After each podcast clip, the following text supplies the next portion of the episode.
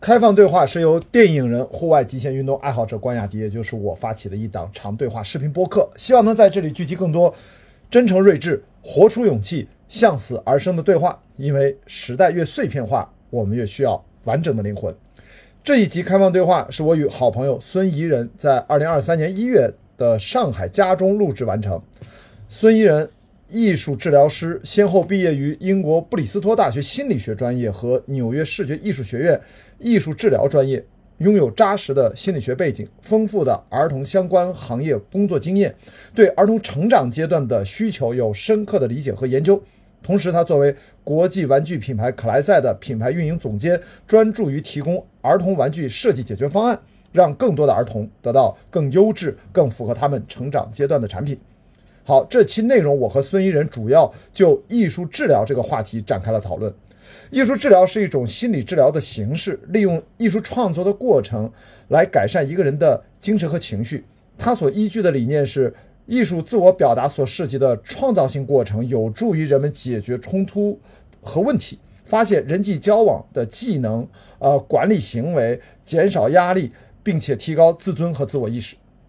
艺术疗法可以用来治疗广泛的心理健康状况，包括抑郁症啊、焦虑症、创伤后压力障碍和药物滥用等等。它也可以用来帮助那些正在处理身体或情感创伤的人，或者那些难以用语言表达的人。艺术治疗课程通常是由训练有素的艺术治疗师来领导，他将提供材料并指导个人完成整个创作过程。治疗师呢，还可以使用在治疗过程中创作的艺术品。来促进讨论和洞察个人的想法和感受。当然，值得注意的是，艺术治疗和艺术教育是不一样的。后者的目标是教授艺术技能和技巧，而艺术治疗的重点是治疗过程，而不是最终的艺术作品。好，本期视频版本我单独制作了字幕，但是其他没有字幕版本的开放对话的视频播客内容呢？有字幕需求的小伙伴们可以去 B 站搜索关雅迪，在我的账号下面进行观看。因为 B 站提供了视频播放器内置的人工智能字幕功能。过去两年，我一直呼吁国内视频平台能够像 YouTube 一样，把人工智能字幕功能内置在视频浏览器当中，方便更多的视频播客和对话内容创作者不必再把精力放在校对对话字幕上，释放更多的创造力。好，如果你喜欢本期内容，记得关注、点赞和转发。你可以在全网视频网站和播客平台搜索“关雅迪开放对话”，找到视频版和音频版的内容。谢谢大家。好，下面就是我跟孙一人的开放对话。大家好，现在大家收听收看的是关雅迪开放对话新期的节目。今天呢，我还是在上海我的朋友的家里面进行今天这一期的录制。然后今天请来一位。我特别感兴趣他的话题的朋友啊，孙怡人，然后怡人同学啊，能不能先简单自我介绍吧？因为我对你的了解，就是因为你的相关的你最感兴趣的专业，所以今天一定要好好聊聊跟跟心理、跟艺术、跟治疗有关啊，应该怎么讲？好，感谢 雅迪兄的盛情邀请。然后，其实已经很久没有聊到这个身份了。就是我其实是一个嗯艺术治疗师。然后呢，我本科是在英国的 Bristol 大学读的是心理学，然后后面在呃去了纽约的视觉艺术学院。然后修的是啊艺术治疗的硕士，然后后面我在这个过程当中，我前后积累了大概超过一千个小时的实战经验，然后就一直是在做艺术治疗这样。所以说艺术治疗，这是我一听到这四个字，我就突然就嗯有一点点被点亮的感觉，就总觉得好像跟我有很强烈的关系。当然我知道，熟悉我的朋友知道我是一直做电影，所以我总觉得电影当然是艺术的一个种类。然后我自己是文科生长大，也接触了很多相关，所以我先不要讲我的理解，能不能跟大家说一下艺术治疗到底是什么？对，就是跟别人聊起艺术治疗的时候，他们都会问一个问题：那艺术治疗你是是不是呃，你看一幅画，然后你就可以心情变好？那其实他最后达到的目的就是。能够缓解自己心中的焦虑啊，然后不开心啊，它还是要达到一个心理疗愈的目的的。那至于是什么样的过程可以做成称之为艺术治疗，那这个就可能大家比较不清楚，所以它有比较呃神秘的那个面纱，就是呃叫 art therapy，对吧？对这是一个专业的有一个名词，对吧？对对对呃呃，therapeutic art 又是另外一个词，它其实等于变成叫疗愈艺术和艺术疗愈还是不一样的。对，因为艺术疗愈核心还是在要来疗愈你，我们会有来访者，我们会有治疗师，然后它的媒介是通过创作艺术。嗯，就比如说我们常见的心理治疗，它其实主要讲的是对话治疗，对，就是来访者来了，然后咨询师来了，然后我们就。在聊天的过程当中，然后得得得到了信任的关系，然后呢，来访者会把自己内心的一些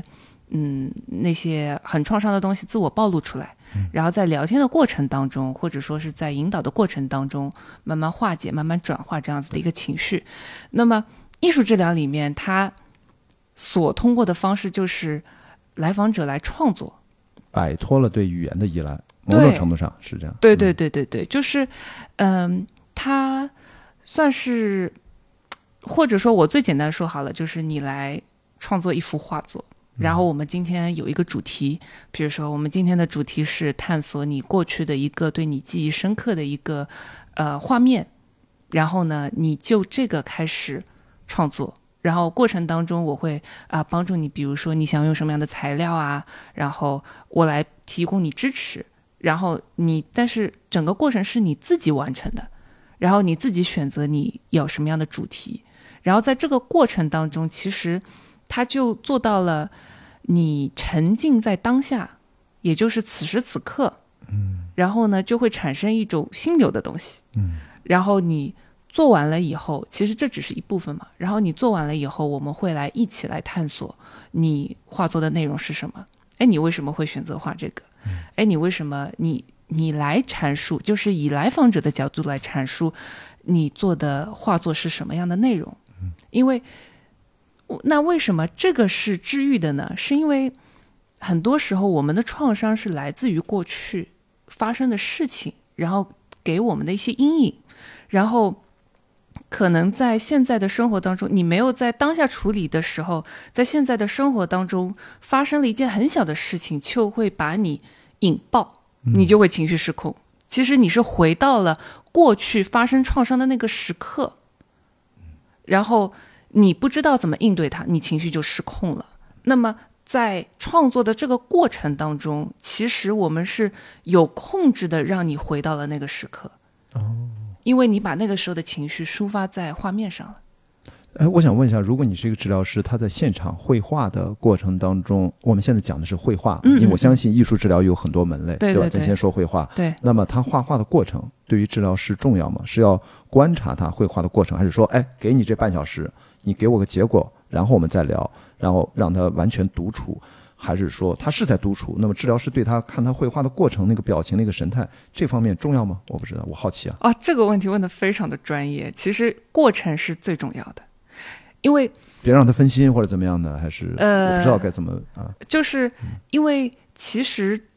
为什么嗯，艺术治疗也好，心理治疗也好，它为什么会有效？就是我们要有建立一个信任的来访者和治疗师的关系。对，就是只有你信任我，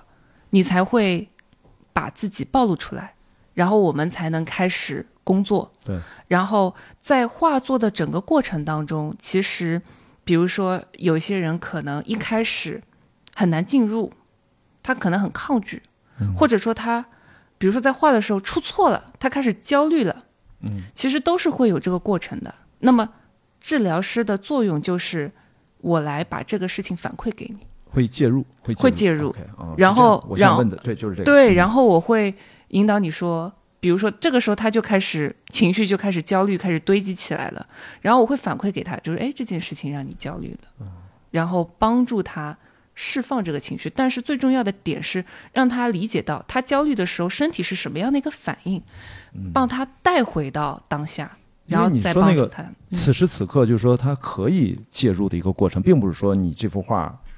不能被人打扰，治疗师是可以跟他交流，引导他去画出来，是这个意思是吧？对哦对，但必须是帮助他。如果他本身就已经非常沉浸在这个过程当中了，不要打扰他。对你在打扰他，他就会立刻出戏，就会想啊，发生了什么事情？明白了，就是引导他进入到那个此时此刻的找到自己那个心流的状态。所以说，感觉应该分成我看到你写过的文章，大概要三部分，有一个引入的部分，对吧？也不能来了就画，你 得对对对对对对对营造一个氛围。对对对，准备好了没有？OK，大概是吧，引导一下，然后进入到中间这一趴，就是最重要的这一趴。是然后后面画完了，讨论一下，没大概错这样的整个的一个 session 或者一个就结束了。没错没错。它也是需要多次进行吗？还是对，就是看呃，主要是看对方来访者的需求，比如说他呃想要让自己嗯释放一些焦虑的情绪啊，或者说他对于过去的一些事情他没有办法释怀啊，或许他不知道他发生了什么事情，然后他就是想要来探索自己都可以。然后我们会，比如说，如果对方是第一次进入到这个空间，我往往会给他们做一些心理测试，然后去了解他们的啊、呃问题，或者说他们出现的挑战在哪个区域，嗯，然后然后帮助他建立一个，我会根据他的情况来建立一个大概多久时间的一个嗯 session 吧。嗯嗯？所以说，那能不能说一下？呃，我们刚才只说了绘画，那么嗯艺术疗愈或者艺术治疗 art 呃 art therapy，它大概是分成几类？是有什么样的不同的艺术门类都可以纳入到这个 therapy 的体系当中？啊、就是 art therapy 在美国，它其实有一个很大的呃归类叫 creative art therapy，、然后 creative art therapy 下面就有呃 music therapy 音乐治疗，然后我们是 art therapy 艺术治疗，然后还有嗯音乐和 art 还是分开的，对音乐是单独的一类。哦，对，然后还有 body movement，、那就是跟躯体相关的。哦，对这不像我们，这超马越野跑、环球帆船赛，我觉得我都在自我 therapy，一会儿再聊。对，就是它呃，为什么会变成艺术治疗？因为它很多的时候是把你带入到当下，然后你同时在创作，然后当你在创作的时候，或者说当你在此刻的时候，我的工作就是让你能够重新发现你内心是有巨大的自我治愈的力量的，然后让你发现，就是我是看得到我的来访者他身上的自愈的力量的，要不然他不会来找我寻求帮助，他肯定希望自己更好。那么我的工作就是让他能够通过创作的方式了解到自己身上是有巨大的能量的，嗯然后来面对过去对他来说非常非常大的阴影。嗯就像呃有一个有一个算是一个比喻的故事，比如说一只小象，它小的时候脚上撂了一个镣铐，然后锁在一个树桩上面，那它自己是没有办法挣脱的。嗯但是随着年龄的增长，它变成了一只大象。它其实完全有能力去挣脱它，但是他不知道怎么挣脱，那是因为源自于过去的那个阴影。啊那我就我的工作就是让他知道，你现在已经是一只大象了，你想你想脱离，分分钟的就可以，你就可以迎接你自由的人生。嗯，所以呃，听上去那如果有分成这么多种类，而且我看都是大类，音乐、艺术，艺术又分成好多，然后还有身体的呃运动这种。那它听上去是不是应该适合不同的人群？就是应该是很多人群都可以进行这种 therapy，是吧？对呃，没有什么聚焦，就是你他是要是进入到一个什么样的困境，或者他他就觉得应该去可以尝试一下，就适用于什么样的人群呢？其实这个人群非常的广，啊，不分男女老少是吧？分他的境遇是吧？对，首先是不分男女老少，然后呃，它的一个特点就是，嗯，就是比如说它跟对话治疗不一样的点就是，比如说对话治疗，我们只能用对话的方式来传递一些信息，但是其实就算我的身体往往都是静止的，那但是你说语言它首先只能传递百分之三十的信息，嗯，对吧？然后更多的时候，我们的大脑、我们的理智其实是有欺骗性的。我们是有自我保护机制的，他说出来的话可能并不是你真实表达，他已经被你大脑给过滤过一遍了。对，那么艺术治疗其实就是更直接的面对于可能他他根本就不知道怎么描述我的问题，然后呢，他对于他的问题完全一无所知，然后他可以进入这样的探索。是因为我发现语言有一个最大的障碍，就是我们经常是顾左言他，而且语言本身的欺骗性和它的局限性，让我们在自我表达也是一种自我某一种自我意识的自我合理化的过程当中，偏离了真相很远了，已经。没错，没所以你用的是说跳过语言逻辑的这种表达方式，进入到艺术表达这个层面，反而，更接近于真相。你目前所处到了一个什么样的困境当中，能够呈现出来，是的，那你作为治疗师就能够捕捉到。是的。比如说你用什么样的颜色，嗯其实它是你非常直观的，你不会去思考说我这里一定要用什么颜色，而是你非常。下意识的这个动作，但是这个下意识的动作，或者说你这个东西，你要画什么内容啊，，前提是你不能是色盲啊！你就想起了徐志胜那个什么红绿色盲还是什么蓝绿色盲，就这个这个 coloring 这个对他就没有用，你知道吗？coloring 可能没用，嗯但是肯定有其他方法，啊当它然当然是还是表达出来。所以我刚才就要说，我现在大概明白，就是说你是选择了 music 还是 art 还是呃还是还是 body movement，其实取决于你是你的自己的你喜欢你喜欢，你对哪个更反应更更敏锐？是的，啊是的，是的，那反过来，我突然觉得，那对你的要求很高，对于治疗师要求很高。你看，懂心理学不用说了，嗯，疗愈疗愈大概又是跟医学相关，然后但最重要的，不管是 music 还是 art，就是他要对艺术要有很强的一个认知能力或者理解，还要把它表达出来、沟通出来，还是后面还是要借用到语言的。所以这个是不是对于这样的疗愈师、治疗师是一个综合的要求？啊哦，这个问题也问得非常好，就是嗯我们首先一定要有心理学的背景，对啊，然后我们自己本身要非常熟悉各式各类的艺术材质。比如说材质啊，texture 到底是什么？是吗？对，而且这个就也嗯很很有意思，就是比如说，嗯，呃，比如说我用铅笔，嗯或者用蜡笔，或者说是用呃油画，它们三个在材质都不一样，然后它能哦够触达到你的情感也是不一样的。就嗯比如说铅笔好了，它呃，你就是说你控制起来是非常容易的，对吗？对，所以它会更多反映你理智上面的一些内容。那你相反，比如说我说我用油画，我用丙烯的颜料，它是很难描绘出非常细节的内容的。它可能更多很容易失控，所以他更画着画着就印象派了啊。啊，对对对对对，你画着画着，你可能情绪就释放出来了，然后你就哇，而且你没有办法控制到很细微的点，细对吗？节少啊，节对，所以他会更多的跟你沟通的是情感类的东西。OK，然后，如果我第一次来了，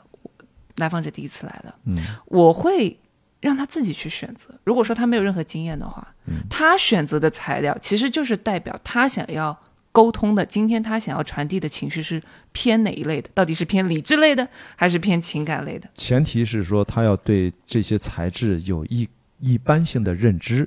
所以如果他真的，比如你要对绘画一窍不通，他根本分不清楚铅笔画、水彩或者用彩色笔去蜡笔画，或者说去水彩和油画的差别。对对这个时候可能是不是治疗师会反过来先问他来的需求，他是哪方面？如果是情感方面，那可能就你说的，可能就我们不一定用铅笔是最合适的。如果他是对生活当中很细节具体的一些困惑，可能就让他用用控制力更强的笔触，没错，没准需要有一个反馈的基本的判断。没错因为有的时候我觉得普通人他对绘画一无所知，如果他选择的是这个绘画的这个疗愈的话，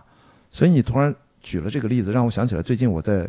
看一个很无奈有非要无聊追的那个真人秀，叫《再见爱人二》。啊，到了第九集还是第十集啊就出现了。我突然意识到，他们就用了这种绘画式的疗愈。李松蔚他呢是一个非常知名的、嗯呃心理咨询师，嗯他在里面让六位嘉宾每个人都画一幅他对家庭的想象的画面。对，那么其中呃最争议最大的宋宁峰和张婉婷呢，张婉婷就画了一个黑白分明的这样的一个线条，等于左上角全都是涂黑了，中间有一颗红色的心，然后呃然后呃那个其实宋宁峰画的比较简单，画了一个山的波动，然后两个人牵着手，然后再往上爬，山的那一侧有一个太阳。就是这两个人最后要把这两个画，他们还要合并到一起，然后再去问他们当时画的是读解一下。其实我觉得就很像艺术治疗的全过程，区别是在于，就是在这个节目当中很少看到他们绘画的过程。所以我刚才问他那个绘画的过程，他是什么样的状态把它画出来的？其实如果观众能够看到，可能就会更理解他们。呃，当然可能观众也不需要看到，反正重点真人秀就是后面，呃，李松蔚就会跟他们拆解这些画。把这些画对怎么组合到一起？你们对家庭的想象，这是不是就是我的感觉是心理咨询师在借用艺术治疗的手段，实际上做了一个综合性治疗。我我不知道这个是还是说他们为了节目效果啊？嗯，怎么说呢？就是嗯呃，艺术治疗其实它可以分两个角度去看它，一个是我在绘画的过程当中，对我来说就已经有治愈性了，就是我前面在强调的，我把你拉回到此时此刻，你能够感受到自身的强大。那在这个过程当中就是很治愈的。那另外一个角度就是艺术治疗是一个治愈的工具。就是我通过你表达的内容来了解你，或者开启我跟你之间的对话。嗯，那就是那我更看重的是你画出来的结果。其实它两者都是可以，都是在我们的范围内的。但是因为可能不同的派系、不同的人习惯用不一样的内容，那么你刚刚说的那个《再见爱人》里面，其实我们也有用过类似的。那我们用的类似的就是。我们是在一个，比如说我跟你之间中间有一个透明的大的画板，然后我们停同时开始作画，然后那个时候就会非常直观的体现我们之间的关系。如果我跟你就是，比如说你举的那个宋宁峰的那个例子，对，就他们其实是各自倾注了自己的内心，然后他们看上去是很难拼凑在一起的。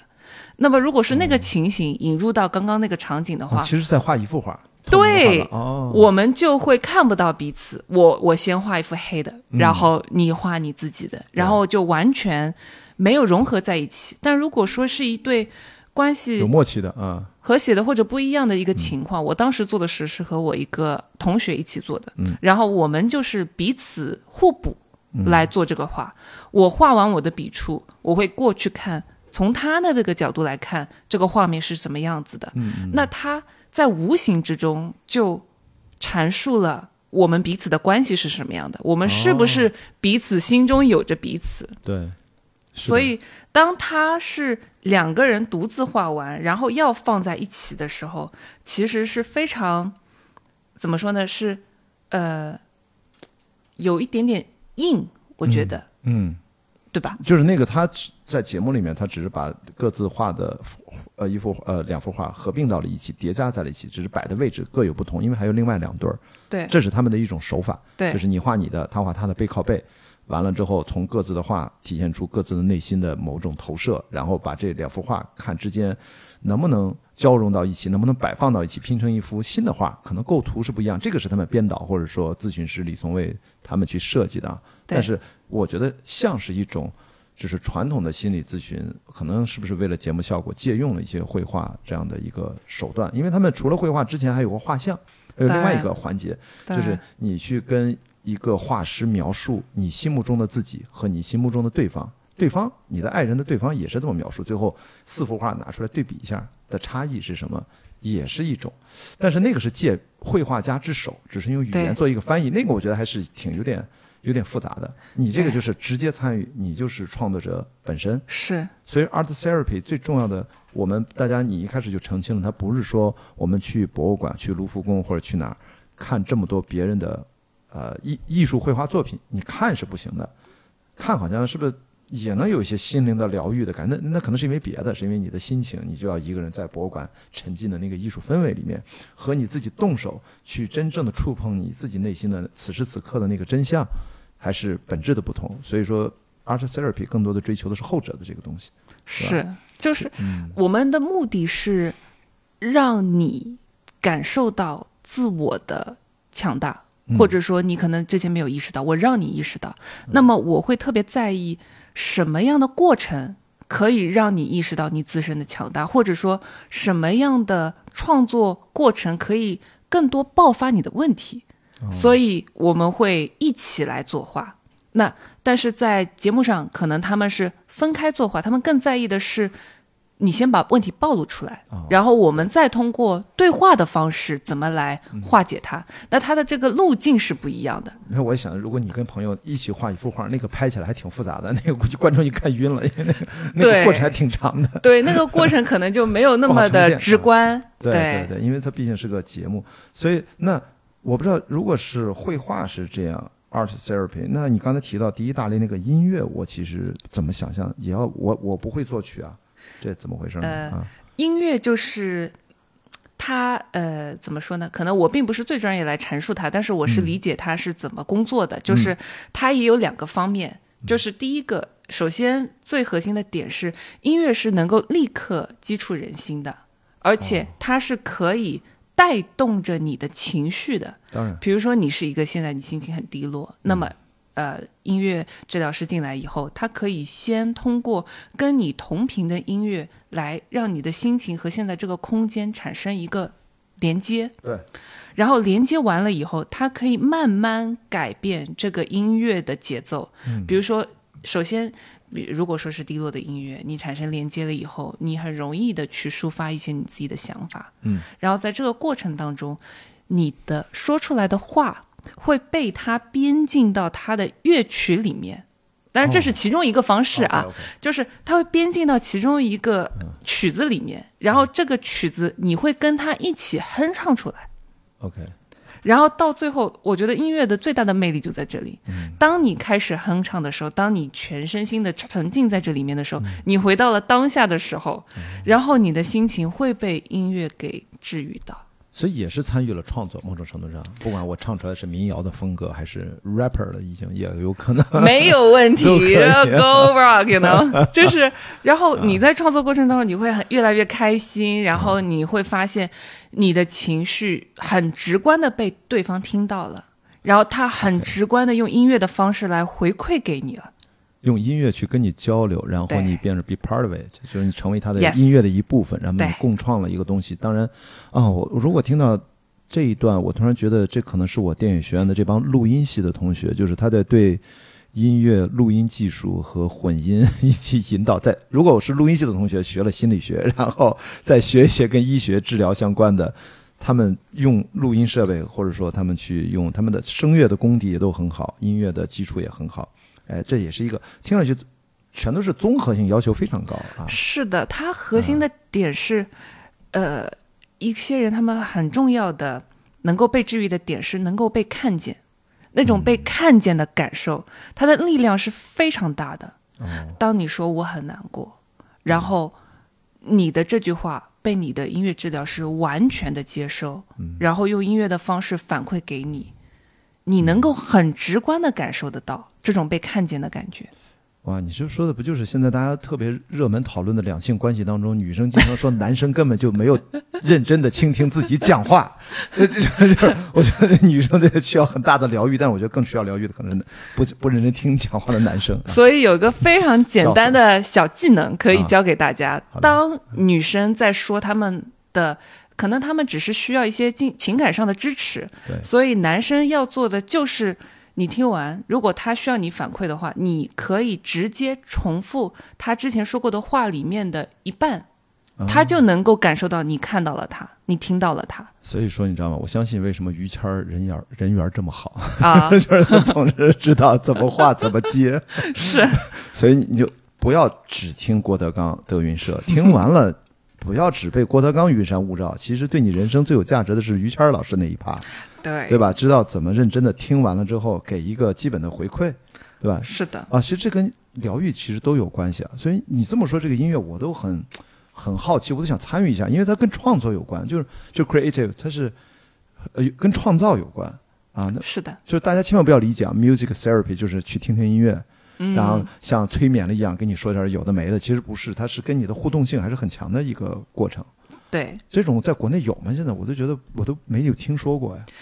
嗯，国内的点它现在有点难的原因，是嗯因为它没有相关的执照来支撑你。就像艺术治疗，你没有办法挂靠在任哦何的执照里面。对、哦也没有。对，其实最完善的系统是在美国，对吧？他们有这学了，当时是看来真的是啊，非常热爱，以及完全不考虑国内的就。业情况。对就业情况，OK，你这个非常非常理想主义啊，就去了，依然是这样是吧？你学的时候，因为也是几年前了嘛，是的，几年过去了，国内还是这个现状啊。国内现在已经暂停颁发国家二级心理咨询资格证了。嗯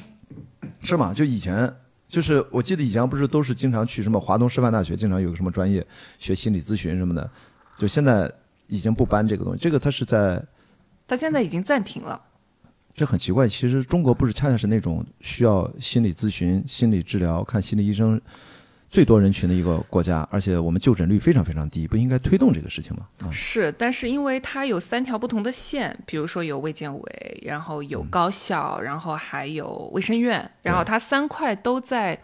呃，还没有明确归属在哪里，所以说他们现在还没有开始办法这个事情，嗯哦，已经停了已经停了一段时间了。哦，就是最近这一两年的事儿。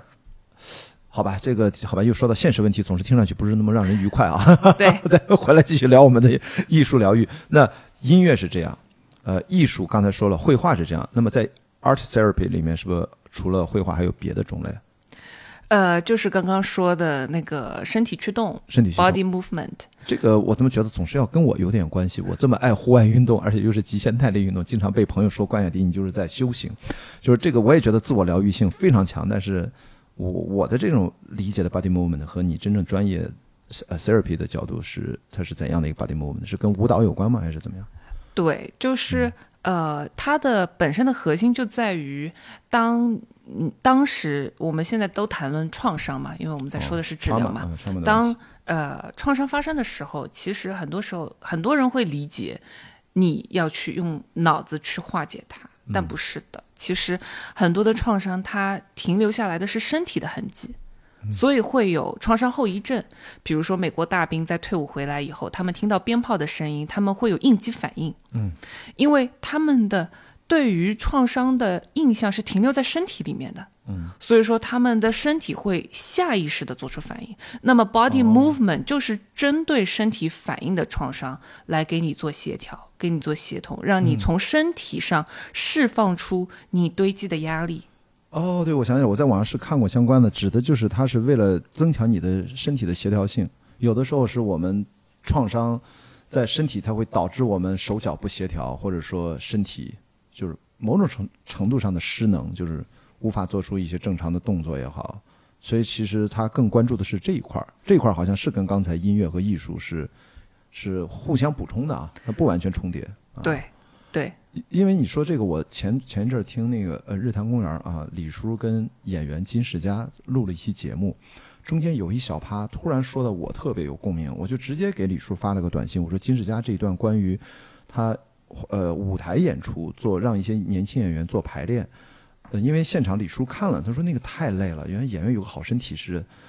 字面意义上的好身体，就是他们在不停的捶打自己，不停的非常用力的，就是做集体的一些运动舒展。金世佳的理解是说，人在这个钢筋混凝土的城市当中，人的能量值非常低，对，所以他需要唤起身体的能量，通过这种反复的打磨，甚至于擦地，就是这种咔咔各种基本动作。没错，我那一刻非常有共鸣，就是因为我突然意识到，我为什么现在每次极限运动回来都很喜欢散步，在不同的城市，北京可能稍微弱一点，上海非常适合散步，就是因为我强烈的感觉到自己的身体能量值，我一定是要跟大自然在一起。为什么呢？是因为大自然里面是 living things，我觉得都是一些有生命体的，呃。要不是人类，要不是动物，要不是植物，但是在城市环境当中都是钢筋混凝土，它都是包括今天都是机械、电子设备，天天都是电脑，对吧？书都是没有生命的东西，我会觉得我就没有一个有生命的物体，呃，生命跟我互相交换信息了。那咱俩在聊天，人和人在交换信息，对，人与大自然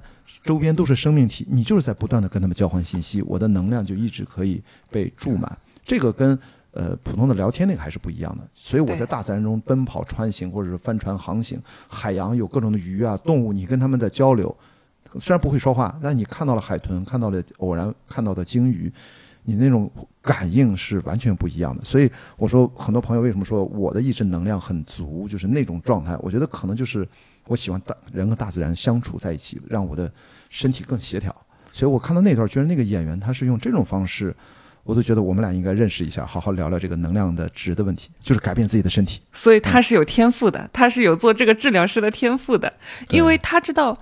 呃，比如说你是刚刚说的一个点特别好，就是我们在混进钢泥土的城市里面，就会丧失了那种感觉，是因为我们基本上都是用脖子以上来生活，来应对是的，日常的世世俗世俗的事情嘛。对。但是其实你思考一下，我们的头占我们的身体才多少大的空间呢？对吗？那你的身体干什么用的呢？它其实能帮你释放出更多更多的力量。然后要我们要做的其实就是每天要跟自己身体对话。那其实出去运动，你之前说的散步，在大自然里面，它就是一个跟你全身沟通的一个过程。公园都行啊，那些是吧？有树啊，花鸟鱼虫，有鸟叫啊，就嗯哪怕在上海市区也有公园嘛。是的，因为你刚才说这个头部以上，我特别有感触，因为我看那些相关的科普的书，最早期就讲，人类在没有直立行走的时候，它其实我们对信息素、对荷尔蒙其实是感知非常敏锐的。为什么呢？因为地球上当时在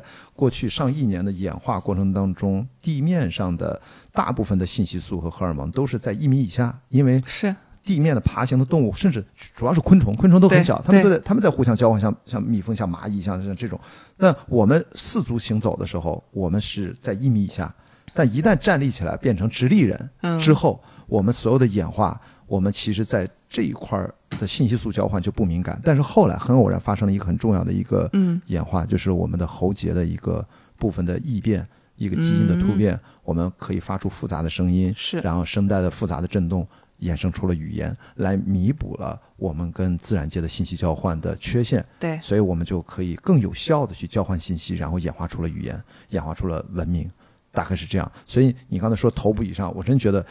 我现在想到的弥补的办法，就是我不可能再变成四足动物趴着在地上趴着，对吧？那就去大自然当中融入，让它立体。你在森林当中，你在海洋当中，你被包裹住，你好像又回到了人原始的有一种本来自己人 human being 自己的内在的力量，你说的能量啊，你说的力量就是我感知的能量，是，都可以被唤醒的。这可能也是 therapy 的，就是那一趴 body movement 是吧？是对，需没错，要关注的是这一点。没错，没错，哇，我觉得这个听上去又好像是一个比较普世的，就是你觉得浑身不得劲儿，别每天只是拔个罐儿、刮个痧，那那不是说没用啊，咱也不太懂，但是但是也可以用这种方式打开一下自己啊。每天不得劲，就是你但凡散步超过十八分钟，你就会能够感受到这个头脑和身体的一个转变。啊，怎么还有十八分钟 这一说？怎么回事？十八分钟就走一公里以上呗，肯定是。它就能够持续。当你身体在持续运动的一段过程当中，你们的对话就开启了。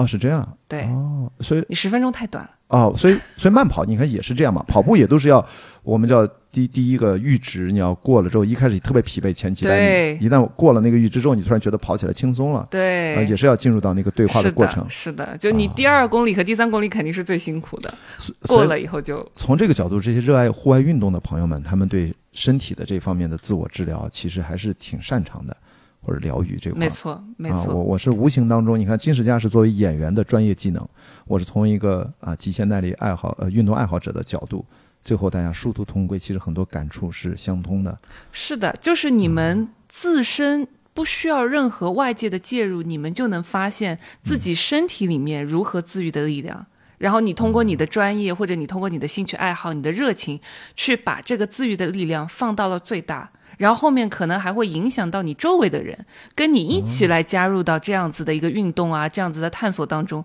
那你就是一个非官方的治疗师。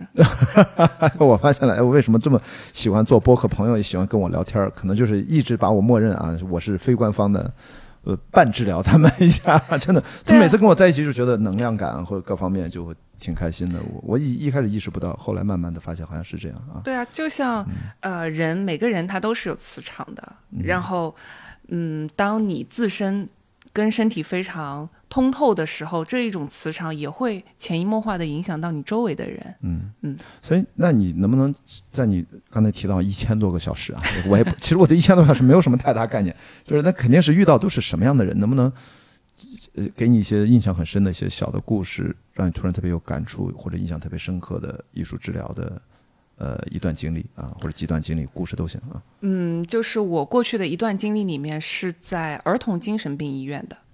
然后呢，他们面对的孩子就是七八岁到青春期，大概十五六岁这个阶段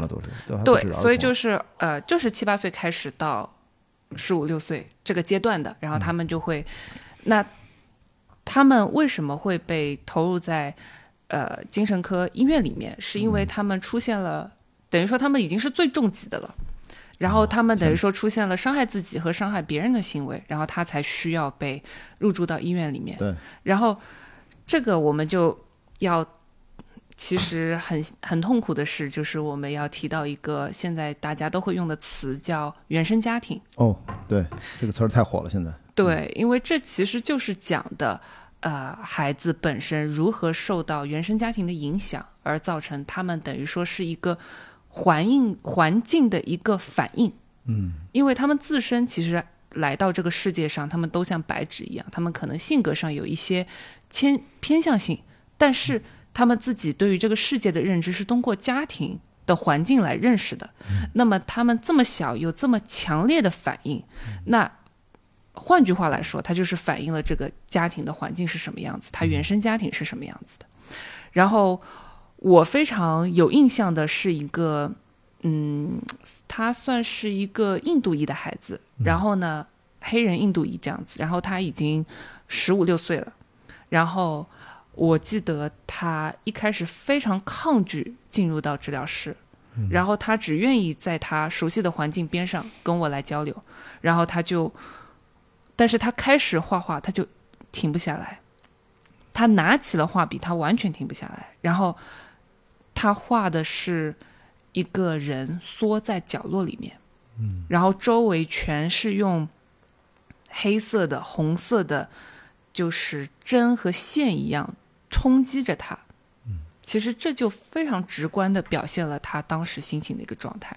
非常的无力，非常的孤独。然后他画的紧接着他画的第二幅画，充满了药片，充满了刀，充满了血，充满了眼泪。他到最后，他其实就失控了，他完全停不下来。嗯，然后后面到了第二次，好，他还是在外面。嗯，但这一次他画的画里面稍微多了一点点颜色，多了一点点红色，多了一点点绿色。然后再到第三次，他愿意进入到这个治疗空间里面去了。然后我们做了很多面具，比如说，因为在青春期的孩子，他们很多时候是要开始寻找自己的身份认同的。然后呢，用面具可以让他算是一个尝试，看他自己想要表达的是什么。嗯，但是他要表达的是撒旦，他说他自己信奉撒旦，所以在前期前四期的时候，我跟他的接触下来，就是他已经是非常非常极端了，然后非常非常，嗯，在一个很很深渊的一个地方来发出信号，然后我们一直。工作，然后一直去做一些很不同的材料，因为他其实是特别聪明的一个孩子，他在就是绘画上面有非常强的天分。然后到最后的时候，呃，我在那个工作要告一段落要结束的时候，他用折纸折了一个戒指，嗯，然后把他的名字写在了里面。其实这个现在听起来可能对于大家来说，呃，只是折一个戒指，有什么了不起的？但是他戒指的一个背后的含义是，他希望跟我亲近，他送了一个非常具有意义的东西给我，他想要跟我继续建立亲密的关系。对，虽然我要离开了，那他希望我用收下他戒指的方式能够记得他。对。他多大？是是十五六岁哦，那也蛮大了。对对，所以他就是从一开始非常抗拒，他只是抒发自己，然后把自己跟周围的人隔绝很远，到最后他愿意用这样子的方式来表达啊，我可以信任你，嗯，我希望跟你建立很好的关系，这个就是一个我看到了他整个过程当中的进步。哇，这这个变化对他来说是相当大，但是这四次中间间隔。多久是每隔几天，还是每隔一周还是怎么样？我跟他几乎是每周一次，然后这个过程当中，我跟他大概工作了四个月到五个月这样子。嗯，哦，那有很多次啊，已经很多次了，对。哇，那对我真想着对他的身是非常幸运的啊，非常幸运的。到到像，因为在他这么关键的青春期，其实这可能十几次的治疗，对他人生是一个很大的一个。助推吧，要不然他可能就一直在深渊里面游荡啊，可能还能不能回到正常的生活也不知道。因为你说他属于在那种精神病院，呃，青少年啊那种也算是比较重度的哈，就是精神不稳定啊，非常重度，自我伤害或者伤害别人啊这种。那其实对你来说是不是也有一些工作上的有一定的危险吗？听上去，嗯，呃，我我的危险是源自于。呃，就是我们在工作在这样强压力的环境里面的时候，呃，因为它有很多的规则，很多的，比如说它不能用小刀，它不能用很多的，就是伤害性的，可以伤害到别人的工具。对，那么对于我来说，我进入到这个空间，其实有几次，比如说那些孩子们他们情绪失控的时候，那我要去过去安抚住住他们，那他们其实也不管不顾的，他们会咬我的。哦，对，但是这种东西其实，在那个环境下面是非常常见的一个状态，所以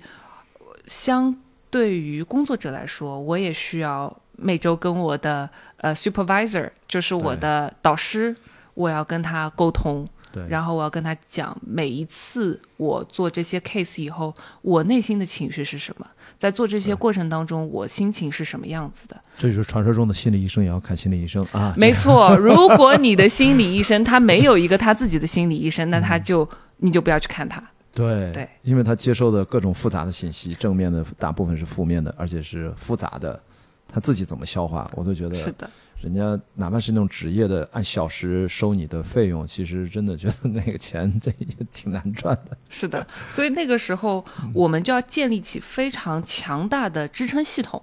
嗯，就是我要有我的朋友，我要有爱好，我要有健康的生活习惯，然后我要有我的导师来跟我疏导，我还有我自己的心理咨询师。哦所以你看，如果是一个非常的心智整体特别。需要说功能正常的心理治疗师，他其实还挺多资源匹配的。其实这是一个怎么很重要的一个一个岗位，它也匹配很多很多的资源，才能让它正常的运转。这个还不代表说你特别热爱，比如说心理治疗，或者说呃呃呃艺术疗愈这些，你就完全投入进去了，那可能也不对。你可能过多的消耗了自己，可能过一段时间，可能对自己产生一一些不好的作用，你你也持续不下去了。嗯，所以你看，这个是就是要平衡，要整体来看。是的。所以你的这一千多个小时，你觉得大概是整体感觉是怎样？它会给你带来过什么样的，比如说无能为力，或者也有无助的时候吗？也会有这种，还是说基本上都是嗯，你所学所用还是比较呃很很多收获为主，这是肯定是。但是不是也会遇到一些困难的时候？会，就是你完全无用无效，对它就不起作用，这种怎么办？嗯呃，你经常会感受到无能为力。比如说我，我有遇到过，比如说青少年的孩子，因为他们其实身体上也有很多荷尔蒙的影响，就是在青少年阶段，你的荷尔蒙就是乱飞的，嗯 就是它的指数是，就是你的情绪浓度是正常人的一百倍。所以，当你感受到痛苦的时候，他的痛苦是乘以一百倍天。那么，你经常会可能第一节、第二节、第三节有一个非常好的推进，然后到第四节，他突然又回到原来了。可能因为啊他的家里发生了一些情况，嗯或者他遇到了什么样的刺激，这个是非常非常正常的。就是！我的挫折的哈，其实某种程度，但是你要习以为常是吗？对我要习以为常，因为我我要做的事情就是，呃，作为心理咨询师，我要把自己想象成一个空的瓶子或者一个空的容器，然后我要做的就是让他们觉得这个空间非常的安全，然后无论我每次打开我的治疗室的门，然后我的来访者进来，他们来找我，我要开放，他们可以有任何这样的情绪，然后他们把这个情绪投射在我身上，然后我就是无条件的接受这些情绪，然后把这些情绪反馈给他们，用他们可以认知到的状态来接收，嗯，然后，哇所以如果说他们的情绪是很强烈的，嗯，那我也会感受到很强烈，嗯，然后我要做的工作就是，当这个嗯疗程结束了以后，我要把这些情绪放下，对，然后开正常的生活和工作。因为这些东西它不能完全在你的身体里面或者大脑里面，对，这个对你其实长期来看，有一些你可以总结，比如记一些笔记，是吧？这个案例怎么样，经验如何如何。但是很多那种非常直接情绪化的东西，是要尽可能怎么把它排除一下。其实，当来访者和你呃没有很多共同点的时候，其实是你放下这些情绪是很容易的。OK，因为你接受到的是专业的培训，然后专业的学习。但是最难的点是，比如说在特别是在刚刚开始的阶段，你自己作为治疗师，你必须要非常频繁的去看心理治疗师。为什么？是因为你要先发现，在你成长过程当中有没有你的创伤没有被解决。就是等于先自我治疗。对你必须要先自我治疗，你必须要最深最深的自我暴露在你的治疗师面前，然后等你看清楚你，你把你自己家的地毯掀起来，所有脏的、灰尘的、藏在哪里的小阴暗的点全部被治疗完以后，你才不会被来访者的情绪所影响，要不然。当来访者有一个很强烈的情绪，比如说被父母抛弃了，嗯，然后你小的时候也被父母抛弃过。我当然说的非常的云淡风轻，但这是一个非常沉重的一个话题。但是，当你也遇到过这样的情境，且你没有很好的处理完的时候，你自然而然就会带入到你那个时候的情绪。但是你那个时候情绪和你来访者的情绪，它不一定是一样的。对，所以这会影响到你对于他的判断。所以你得先自我疗愈，你也就被拐带跑了，对，你你就起不到你正常疗愈师该做的职责和工作了。是的，是的。哇，所以说这个实际上，自我如果要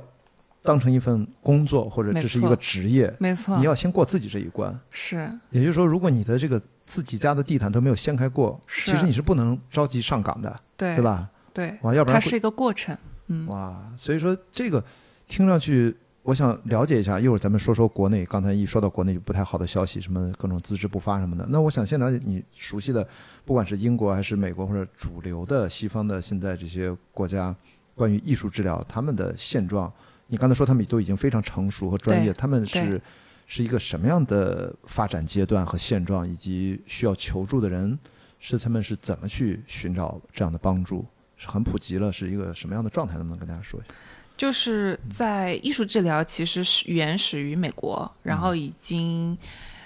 具体我不记得有多少年了，嗯，但是啊，有已经有五十多年了。然后呢，它是由还是蛮新的哈，还是非常新的。但是经过了五十年以后。比如说他在正常的呃精神院所，他会有有的时候高校也会配有，因为他特别是对于孩子，他们不太知道怎么用语言来表达的时候，艺术治疗是一个更直接沟通的方式。所以针对于孩子，他们配备的人会更很多很多，所以他也会有，比如说在社区中心，然后还有自己的独立门诊，然后大学里面也会设有，所以他各个渠道都会有。对，所以这是比较普及的一个，大家比较呃广泛接受的一种，算是治疗方式吧。没错，没错，没错。所以它也并不是说一定要你刚才说的精神啊，青少年的精神病院啊，那个就已经非常非常严重了。是的。所以有的时候，但是我们知道看心理医生可能也并不是那么的严重。我已经有这个自觉意识，我觉得我需要跟心理医生聊一聊。是。那所以说，在美国在这方面是也比较普及了，就是大家会把这个区域叫什么艺术疗愈，这也是当成一个。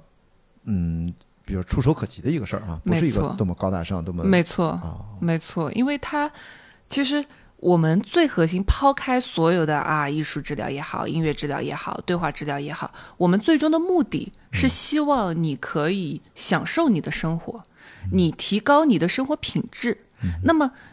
心理咨询它只是其中一个渠道而已。对对吗？你也可以跟朋友喝一杯，你也可以很开心，对吧？你你酒肉朋友很重要啊，就是因为这个原因。对，然后你出去跑步，你去参加你的比赛，你也会获得莫大的成就感，是的，对吧？这都提高了你的生活品质。那么，当你很痛苦的时候，可能你的朋友没有办法来支持你的时候，那你去寻找，比如说像我，像其他心理咨询师这样专业的人来帮你反馈，帮你支撑。正常生活当中，你找不到支撑点的，这就是一个渠道，但它也只是一个渠道而已。我也不想把把艺术治疗或者说心理咨询放在多么高大上的一个位置，而是说，比如说你真的突然之间经历了人生巨变，或者说亲人离开，或者说自己经历了一些很挫折的事情，然后你一下子不知道怎么去表达。然后你的朋友可能他们一定是支持你的，对吗？他一定给了你很多的照顾，但是你可能还是觉得，可能有的时候大家的情绪是，我不想跟他说太多，因为我也怕影响到他。那或者说他们在反馈给你的时候，觉得对你的帮助也不是很大，因为他们毕竟不是受过专业训练的。那么那个时候，其实你去看一个心理咨询师，或者说你选择音乐治疗，或者是选择艺术治疗，你去个一次两次，帮你度过那段最黑暗的时光，嗯，我觉得就可以了。对，它不需要一个很长程的。是，所以说并不是把这个一定要拔得多么高，然后不需要这个事情你啊、必须要要有，啊一定要怎么样？那国内目前的现状是怎样？因为你回国也几年了，我觉得你应该是最有发言权、感同身受。就是你学完这个专业，在国外积累了很多经验之后，回到国内发现国内是个什么情况呢？现在国内的情况是属于遍地开花，是属嗯于一个还是处于比较初期的一个状态。那我对于大家的建议就是，如果你要去寻找专业的帮助，你就去找三甲的医院，因为那一定是经过审核，然后有资质的，嗯然后他们会给你你最需要的，但是他们也只能给你提供对话治疗，哦，对吧？所以说艺术治疗在国内目前还是相对空白，还是怎么样？就我会，我已经看到有非常多的从业者了，然后他们自己会有一些机构，但是其实他对于嗯普通群众来说，我们没有这个鉴别能力，就你不知道他是靠谱不靠谱，然后所以这个就需要大家要相信自己的直觉。你觉得这个上来就跟你说十节课八千八百八十八，你你你你问问你自己靠谱吗？就是你要 遵从你的啊内心，就是。呃，你可以尝试一下。如果你觉得这个不适合你，你不要被他天花乱坠的话术给吸引，因为你自己是知道你自己最适合什么的。大家可以去尝试，但是要谨慎。哦，所以说国内其实已经有了，但是可能现在处于比较早期、比较呃，你说遍地开花，听着也就是其实可能相对混乱的一个，还没有形成真正的一个所谓的市场啊、呃、对，秩序啊，没有个监督的秩序。OK，这个就有点像是，啊、我是撒旦，但是我混在耶都的群众里面去普及一些知识点。哦所以这个听上去好像还责任重大。啊，我不抨击，我不抨击现状啊，我不抨击现状。所以我做的一些工作很多是，比如说我在、呃呃精神病的机构里面，然后我去对现在的一些从业者做一些培训，让他们了解到啊、艺术治疗是可以他们可以使用的一个工具，然后帮助他们咨呃让咨询师他们有各种各样的工具来应对呃各式不同类型的来访者。就就，所以我们就先不用聊的那么靠后，就是市场对怎么形成。我就说现在早期阶段是不是还在国内处于艺术治疗这个认知在推广的阶段？没错，包括你刚才说，听上去你做的很多工作都是 to B 的，都没有 就是 to C 到具体的客户或者病人，呃，或不要病人或者有问题的。呃，怀着问题来求助的人吧，嗯，那么先要去跟这些医疗机构的这些可能已经有了一些职业呃执照的这样的专业人士，先跟他们沟通，先让他们知道啊，你还可以。但是对于他们而而言，他们又能做什么？他们也自学吗？还是他们只是你的培训可能就是领了进了一个门，自己拓展一下视野，是不是？他们要自己再去进修，才能有更多的这样的呃实践的一些可能，还是怎样？我之前做了一个长达半年的嗯培训，然后经过了半年以后，那他们已经我在。因为我在培给他们设计培训课程的时候，第一部分是教他们的理论知识点，第二部分是他们自己要体验这些材质，然后第三部分是他们自己要引导一个组。所以我的这个培训非常非常的，呃，干货非常非常的多。所以说，在经过半年以后，对象就是一些心心理咨询师，是吗？对对对对，就精神科医生啊然后他们必须每天要跟来访者进行亲密互动的。然后嗯经过半年以后，那我就会关呃，我就已他们就已经能够去做艺术治疗了，哦因为他们第一，首先他们有专业的背景知识，然后第二，我在呃开展这个培训的时候，他每一期都有自己去执行。自己去做治疗师的这个环节，然后他会接受到所有同辈的反馈。OK，所以说你在这个推广阶段，目前来看，国内还缺少这方面的全面的有一个，比如说咱们专业的一个机构啊，嗯艺术治疗的专业的什么一个机构，或者说呃制定了一个什么标准，然后有了一个自己的一个培养的体系，到现在国内其实是没有的，实际没错没错啊，是这样没错啊，没错。所以我觉得得让大家咱们通过咱俩的沟通，知道这个东西其实在国内还比较新，是的是的是的，可能会有些乱象，但是别着急，可能给他一点时间去发展，所以是吧？大家就多了解一下。是的，然后那艺术治疗，我关心的它跟其他的相关的一些最常见的你想到的能够结合的领域是哪些？比如说它是综合治疗，因为我刚才说的再见爱人，我就觉得他这个心理咨询师好像也借用了一些艺术治疗的一些手段，是所以他是不是会是更综合上去，会有什么跨界吗？或者说会有什么全新的不同角度，呃，一些新的一些感受吗？是有没有什么发现或者？嗯，就是它可以使用的地方很多，比如说我们推到最极致，那我就是在一个呃儿童精神病医院的环境下去工作，对对吧那他面对的人群就非常非常的需求量是非常非常极端的，嗯但是你越往大众普及的话，它其实也可以，就是比如说呃，我们也可以作为一个团建。嗯公司的团建也可以作为一个啊应用呃，场景，啊应用场景对就是还是很丰富的。我听上去，我感觉对，对，就是你也可以变成一个嗯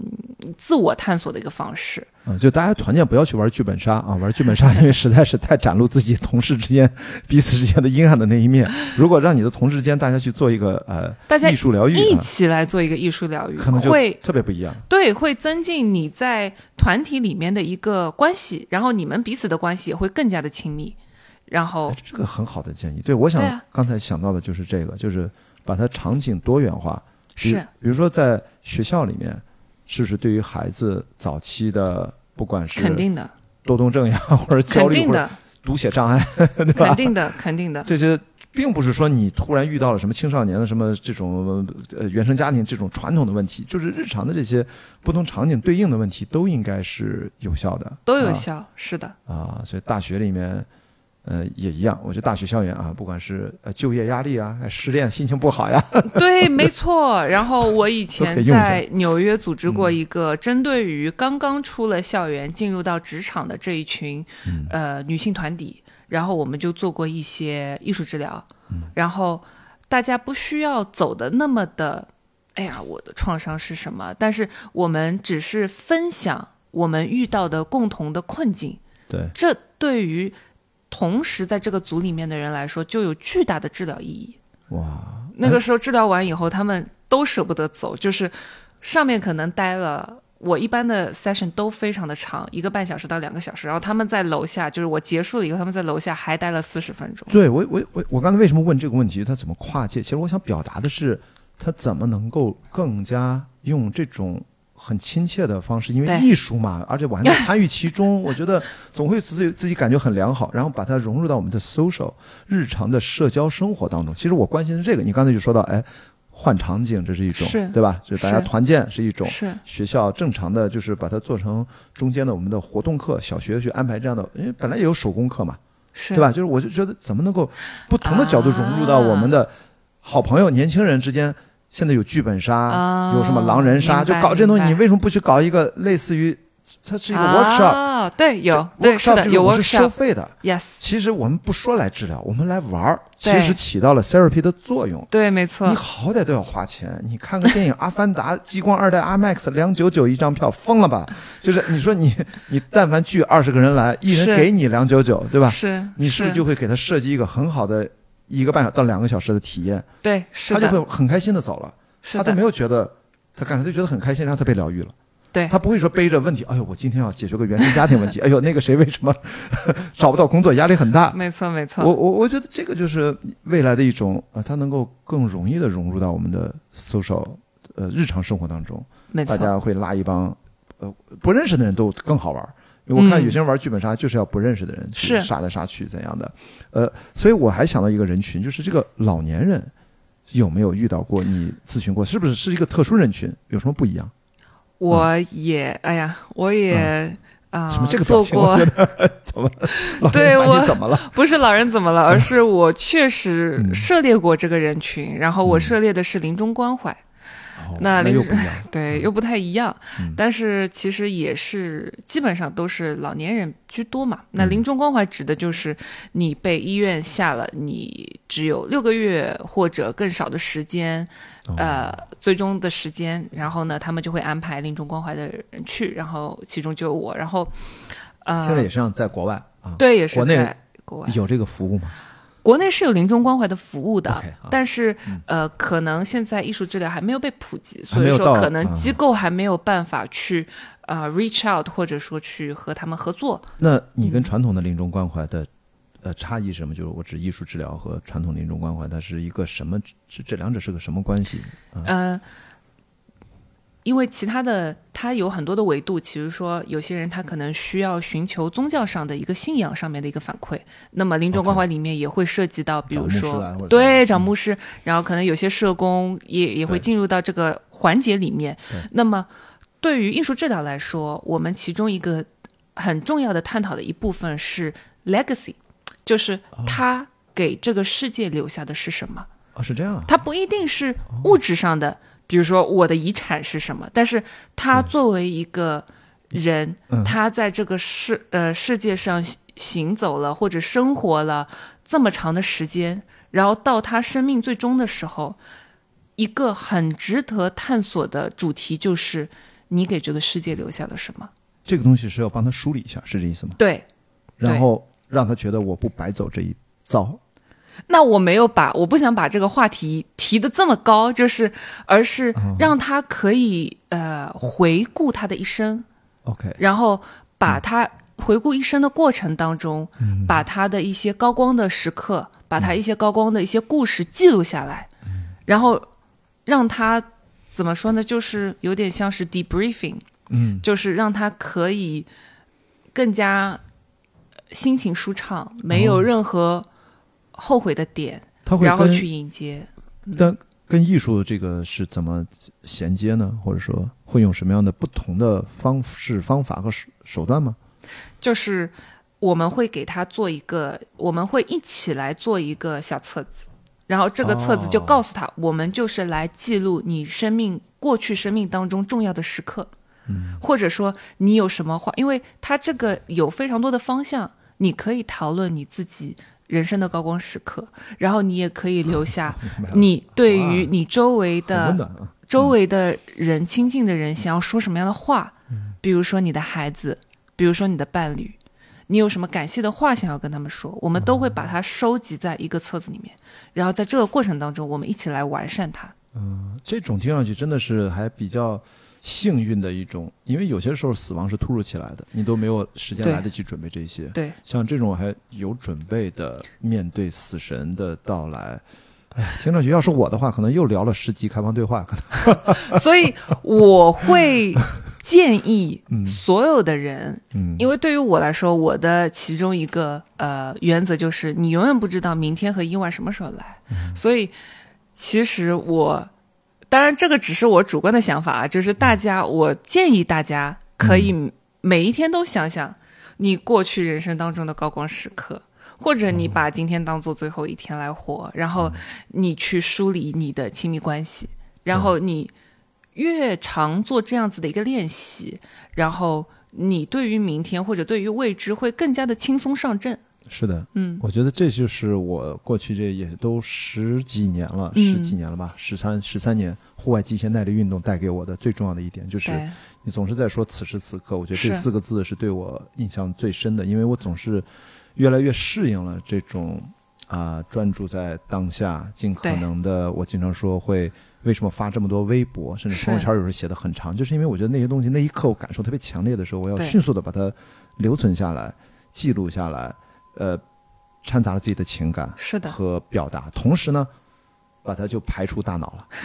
把它留在了网上，可被检索。嗯呃，朋友圈如果是只能自己检索，嗯但是我复制到了微博嗯或者其他 social media 平台上，嗯，那其他人如果愿意检索都可以。那你进入到关雅迪的微博主页，搜关键词对 James Cameron，我几次聊到他，他那只要我没有设定仅限半年内这种，我一般都是不设定的，因为嗯我自己想的就是。哎，真的，你今天那个词其实提醒了我，就是 legacy。对当然这个发的微博不叫什么 legacy 啊，但是我在写写呃做自己的节目也好，呃做纪录片也好，包括之前有自自己的电影作品，我倒没有觉得是我的 legacy，但是我总觉得反而是极限耐力运动之后的生活，我做的很多事情，其实就会觉得嗯值得做才会去做，而且只做那些我认为值得做的事情，是的。其他的就时间就不要不要去用在那方面。是的，这个点很重要，你自己觉得值，你自己觉得爽，嗯。这个就值得被记录下来。嗯，因为到最后，人生都是一个非常主观的体验，对，你没有办法知道对方是怎么样的，你也没有办法知道，或者现在在我们社会认定当中，你更加的成功，那成功意义什么呢？对每个人都不一样，所以我希望每个人都可以活出，或者说去探索自己到底最喜欢是什么。或者今天啊、呃，伊人给了一个非常好的一个标准。此刻，如果你现在就要，不管是自己还是跟你最亲密的人一起做一个小册子，是你的此刻往前倒的人生高光时刻。我觉得嗯其实，我觉得如果你觉得啊有很多可以书写，说明你有一个非常丰盈和幸福的嗯此刻的这一生啊嗯。如果你明天就要挂了的话，当然就这么打比方。但是如果发现哎，好像是不是有点困难？嗯，那就意味着什么？就意味着从此刻开始，我们一切都是为了让这个小册子变得丰满起来，然后会去奔着什么样？你会找到那个标准，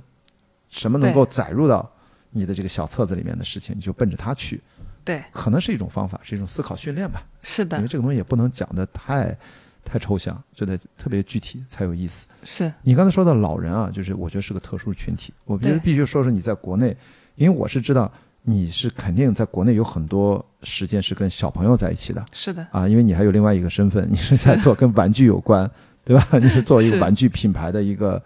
呃叫什么？呃品牌总监，对吧？是是，所以说你我就想说这个东西是。你从中是跟你的专业是不是显然是跟小朋友这个人群，嗯，跟他们，我觉得玩具嘛，本质是游戏，而游戏呢是小朋友在不会讲话还没有那么自如表达之前他们的语言。没错，我觉得，没错。我觉得游戏就是他们的语言，没错，所以这个东西是不是跟你的专业它是天然的形成了某种潜在的连接，还是说你的确这几年花了很多时间在国内很多小朋友这样的人群，当然结合你可能呃呃跟玩具产业或者工作有关。是，会有什么新的感受和发现吗？没错，就嗯孩子，你你说的一个点特别特别对，就是嗯孩子他在发现语言的时候，他就是通过玩来了解这个世界的。是的，然后，其实这个其实这个理念，我觉得如果你能一直保持到成年人，那会更棒。哦，其实成年人也可以通过玩来理解这个世界。啊那不就是我们一直在跑着玩儿，都对是都是游戏，我觉得对，都是游戏。然后那学到了好多，就不要把结果看得太重嘛。嗯那说回到孩子，就是，嗯，对于如果看孩子他怎么玩，嗯他其实是呃不太计较，就是前因后果，或者说他玩的时候，他就是无由来的玩，天马行空的玩，嗯他就是怎么开心怎么玩。嗯对吧？我觉得这个就是一个非常，反正我学习到的一个点。然后，那我在设计玩具的时候，我考虑的是什么呢？是因为孩子在初期零到六岁的时候，哦，我又要说很多很干的东西了。零到六岁的时候，每个年龄段他们都有自己需要发展的那个点。比如说，我零到一。我从我只能躺在床上到我能够站起来，他训练的很多是你的大肢体机能，对，对吧？抓东西嘛，抓东西，嗯然后你对于这个世界的体验是通过嘴巴的，是所以说你去做一些很美的插画放在他面前，他根本就看不见。对，他在三四个月的时候，他基本上就是个盲人，他只能看到黑和白，对吧？所以。所以我就是要考虑到，哎，他零到一这个阶段，什么样的东西对于他来说是最需要刺激的？比如说，我就是要刺激他去抓一个东西，然后他能发出轻微的声音，因为那个时候他的耳膜还没有健全，对。所以你给他声音太大的玩具，反而会破坏了他本身的增长。对，然后好，一到二，他开始能走了。嗯，那开始能走了以后，那你拓展世界变大了，他的世界变大了，对你看他站起来，你不不是你说的吗？我们四脚的时候，我们看到都是一米以下的，我们站起来以后，世界一下子变大长到了零点五米啊，对，是吧 也？就零点五米。所以说，他要开始理解这么多的东西，我怎么让他们产生关联？嗯，这个世界对他来说从二维变成三维的了，他可以移动了。啊是的以前在那躺在婴儿车上，哪也不能动，就是这个。是的，就是周围的世界对他来说什么用呢？只要妈妈能喂他吃的就可以了，对，对吧？然后你一岁的时候，你开始发现这世界上有这么多东西，他的大脑开始发展，开始开发了。所以这个时候要给他益智类的玩具，哦。比如说他要知道大小、形大小的区分，啊，对他要什么三角形放到三角那个格里面，把圆球放到圆那个，就类似这个是不是就一岁要做的？是的，是的，是的。然后他要开始知道，好，呃，你什么东西是吃的东西，什么东西是动的东西，他要开始对这个世界有一些非常非常基础的分类，对，对吧？是，大小、形状、颜色，还有比如说这个东西，一支笔一。到两岁啊，对我这支笔放在你面前，嗯，你看到它的时候它在，但是那个时候一到两岁的时候，我但凡前面遮一块布，嗯他就觉得这东西消失了，不在了。啊，空间理解力不够，对啊他还没有抽象的思维对，他只能就是看到什么是什么。哦啊，你说的不就是哈士奇的智商好像停留在这个 这个阶段，对 对对。一挡看不见就当不存在，，对，是的，是的，是的，边牧能大一点啊，没错。所以在这个阶段，一到三岁的时候，让孩子接触到更多的意志型的教具啊、玩具啊，是很重要的。对，然后到三岁，三岁是一个非常重要的年。龄开始会聊天了，哇，啊，三岁厉害了，他开始要形成是不是有社会情绪的人了。嗯，就是他能不能够，这个时候也是一个我们说自闭症能够被发掘的很重要的年龄段。嗯。因为自闭症的孩子他是没有办法从对方的角度来思考问题的，这是他们的一个非常明显的特征。那么三岁的时候，我们能够感受到的就是，哎，他能不能够从别人的角度理解一件事情？他能不能分享？啊，他能不能呃想象一下别人的生活是什么样子的？那过家家就开始了，对。他要开始模仿成年人是怎么生活的啊，他要对，开始为什么小孩都喜欢做饭呢？为什么都要有厨房玩具？真的，我去很多亲子餐厅，哎我真的觉得这是一个经典的一个场景啊。那么我问你，嗯你零到三岁，你每天必须要干的事情是什么？啊，就吃饭哈，对，因为他们对吃饭最熟悉。最熟悉零到三子啊，对啊，他们也不能干别的。那对于他们来说，而且。零，这是真的我的。知道，这个听了就不是，因为我给大家这个 brief 一下我的背景，因为我的前任，因为他有一个他的孩子，所以我在陪伴我前任他他离婚之后，他带个孩子的时候，我有大量的这种两岁半到四岁孩子的陪伴经验，所以我就突然的有这些感触啊，就差，要不然大家会觉得我很奇怪。怪叔叔，啊 对，怪叔叔，那没有我，我对北京地面的这个亲子餐厅和游乐场我都很熟啊。没错。所以嗯孩子最核心的点，他们现在就是，你就想象他是一个海绵，他要快速高效的认识他周围的世界。嗯那他从哪里开始呢？他只能从模仿大人，对，他只能从模仿他以前经历过的东西，然后一直去重复它，嗯。他才能够知道，哎，发生了什么事情，直到他了解发生了什么事情，嗯，啊，他故事就放下了。然后在这个过程当中，哎呀，真的人类是非常神奇的。嗯。你可能一开始他只能说一句话，或者只能说个单词，apple，对，对吧？然后变成一句话，I want apple，、那他主主人就开始了，然后他开始主谓宾都有了，嗯主谓宾就开始有了。然后呢，当他开始洗苹果的时候，他就知道苹果是要洗的。嗯，洗完以后把它切开，这就是两个步骤了。对，切完放到盘子上，三个步骤，嗯把盘子端过来，端过来给到妈妈或者爸爸，这就是四个步骤了。嗯他的大脑工作记忆能够记住四个步骤，连贯性的做下去，就说明嗯他做的步骤越多越复杂，那就证明他的大脑的空间正在被训练，正在被扩大。要不然他要么就只能洗，要么就只能切，要不就只能吃，要不就只能端，要么只能扔，对吧？初期都是扔嘛。对，所以你看，我觉得那些厨房的那些玩具里面，就是有这套餐具这些东西，它就在模拟这个过程。没错，所以这个玩具从从头来说，它其实是能够在呃让你有了一个训练的一个抓手啊，没错。要不然嗯没有这些玩具，其实也不是不可以。因为你像我小时候，我印象特别深，我这个年纪，然后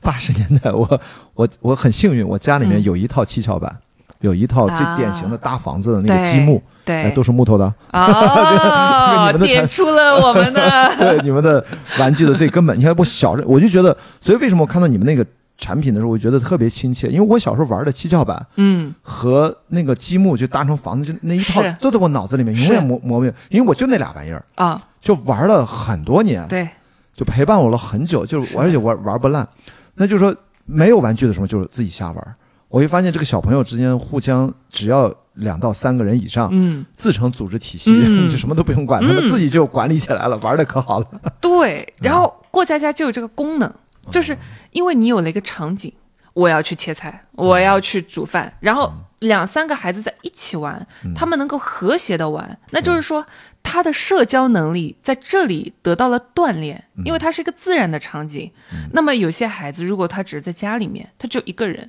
他自己玩切菜什么什么东西，他其实很难。去体会这种社交场景应该怎么自然而然的去交流，跟同辈交流。对那么在那样的场景里面，比如说你有一个厨房，然后你要切菜，然后你有两三个孩子跟你同龄一起来玩，那这个时候在这个场景里面，你大人看着啊，他们就瞎玩儿啊，他们就待在那边自娱自乐，但是从孩子的视角里面，他的学习的增量是增倍的，对，对，这个就很神奇，这个就很厉害。或者就是说，我们知道玩具当然是很重要，但是更重要的是它的玩伴没错，就怎么样，对吧？就是人和人之间那个学习效率还是更高，因为那个呃，玩具更起到是一个补充的作用，没错啊，和一个小朋友走了。把刚才玩的东西再自己复习一遍，可以拿着玩具再重来一遍。是的，是的，所以我就发现，哎，你你应该是独生子女吧？啊，没错，所以说，你看我其实因为生长那个年代，我身边一半不是独生子女，哦因为计划生育刚刚开始，所以我就发现无形当中就是玩伴这个事情就变得。呃，隔代的差异，我从小就是身边没有过一个人待着玩儿的印象，哦很少。嗯，我一个人跑到山里面野跑，那是因为同学都回家了，嗯。怕爸爸妈妈打，我只是不怕而已，所以他们都回来，我一个人继续逛。但出发的时候我们是一起的，你知道吗？OK。所以我你看我现在为什么敢于一个人在越野跑去航海，我都想一个人，就是因为我就习惯了。从小。从小，但是我出发的时候都是有小伙伴的，但是很多像比如说隔代的年轻人，他们从小回忆他的兄弟姐妹，说出来就是表哥表姐、堂哥堂姐，没错，，没错，就身边这个玩伴就不是时时都在，对，所以这个其实是一个很大的不同的体验。但是嗯你们幸福就在于你们玩具多，这个可能弥补一些吧。一点点，这个表情。一点点。所以你你讲了这么多艺术疗愈，对你自己在做玩具行业领域，你说这个最对你最大的一个呃积极意义或者说启发是什么？是你完全用不同的角度去理解了玩具，是吗？对，对嗯我的角度就是我有咨询师的这个背景，所以导致我在思考我要做什么样的玩具的时候，我没有办法脱离这个身份。我就觉得我要做这个玩具，我一定要做出它的功能是符合这个孩子这个年龄段这个需求的，然后，然后要不然我就会觉得我在制造垃圾。对，就是我会，然后对于我来说，这个积极的意义就在于，呃，每一年我都会跟玩鞋一起去到不同、呃山村的地方，然后我们会带着我们的玩具去。然后当我看到孩子们他们在玩我们的玩具的时候，那个时候的，就是这种情绪啊。感激的情绪就会非常非常的充盈，我就觉得啊，我在做的这件事情是有意义的，嗯就是他们在玩的这个过程当中，他们第一个开心，因为他们玩的东西适合他们，他们玩得了，他们玩得明白。对。然后第二个是他们通过玩这个东西，他们开始窥探这个，开始探索这个大人的世界是什么样，这个真实的世界是什么样。对，那我觉得这个就是对于他们后面的人生是有积极的意义的。是那我就觉得啊，我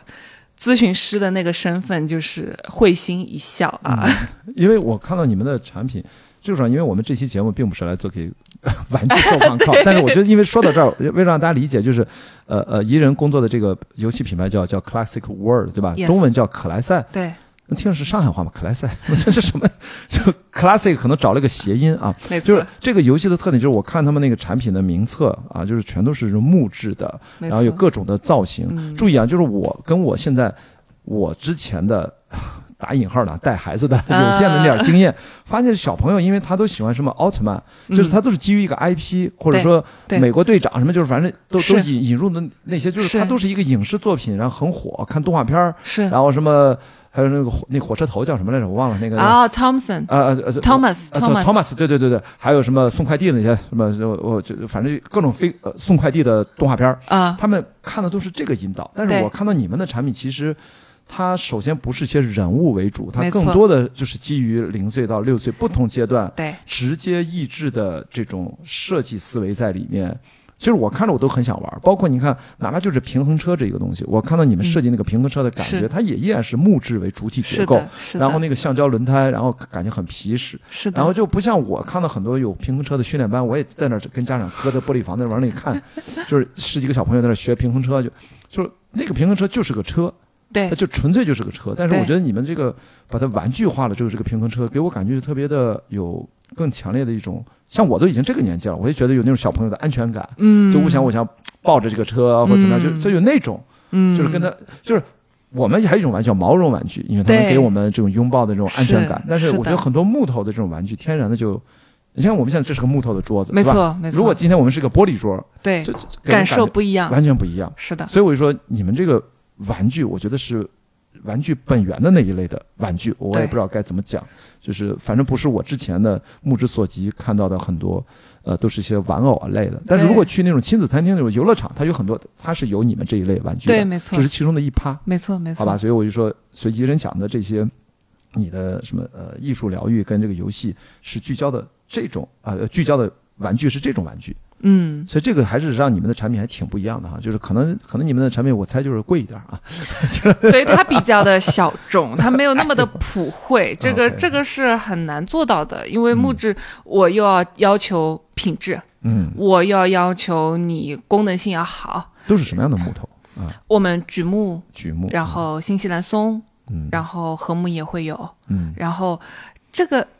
当我对它有要求的时候，那它就没有办法能够普及到更多各样的人群，所以它就限制了它的受众群体。但是我就会觉得，因为为什么要做木质玩具？就是呃它对为什么要做虽然对这个我也很好奇，对，啊，它嗯。虽然是从森林里面砍下来的，但嗯是因为它木质的特性，它是天然的，它还是会给你自然的那种反馈，它会热胀冷缩，嗯，它是有感情的，啊就是你这个桌子裂了，你看热胀冷缩，瞧瞧这个，对就是你摸到它的时候，你依旧能够感受到它是自然的东西。对，就不像是其他的材质，你摸上去它是冷冰冰的，但是你摸到木质的时候，你天然就有这种亲近感。啊，就会想起我们以前也是从森林里面来的，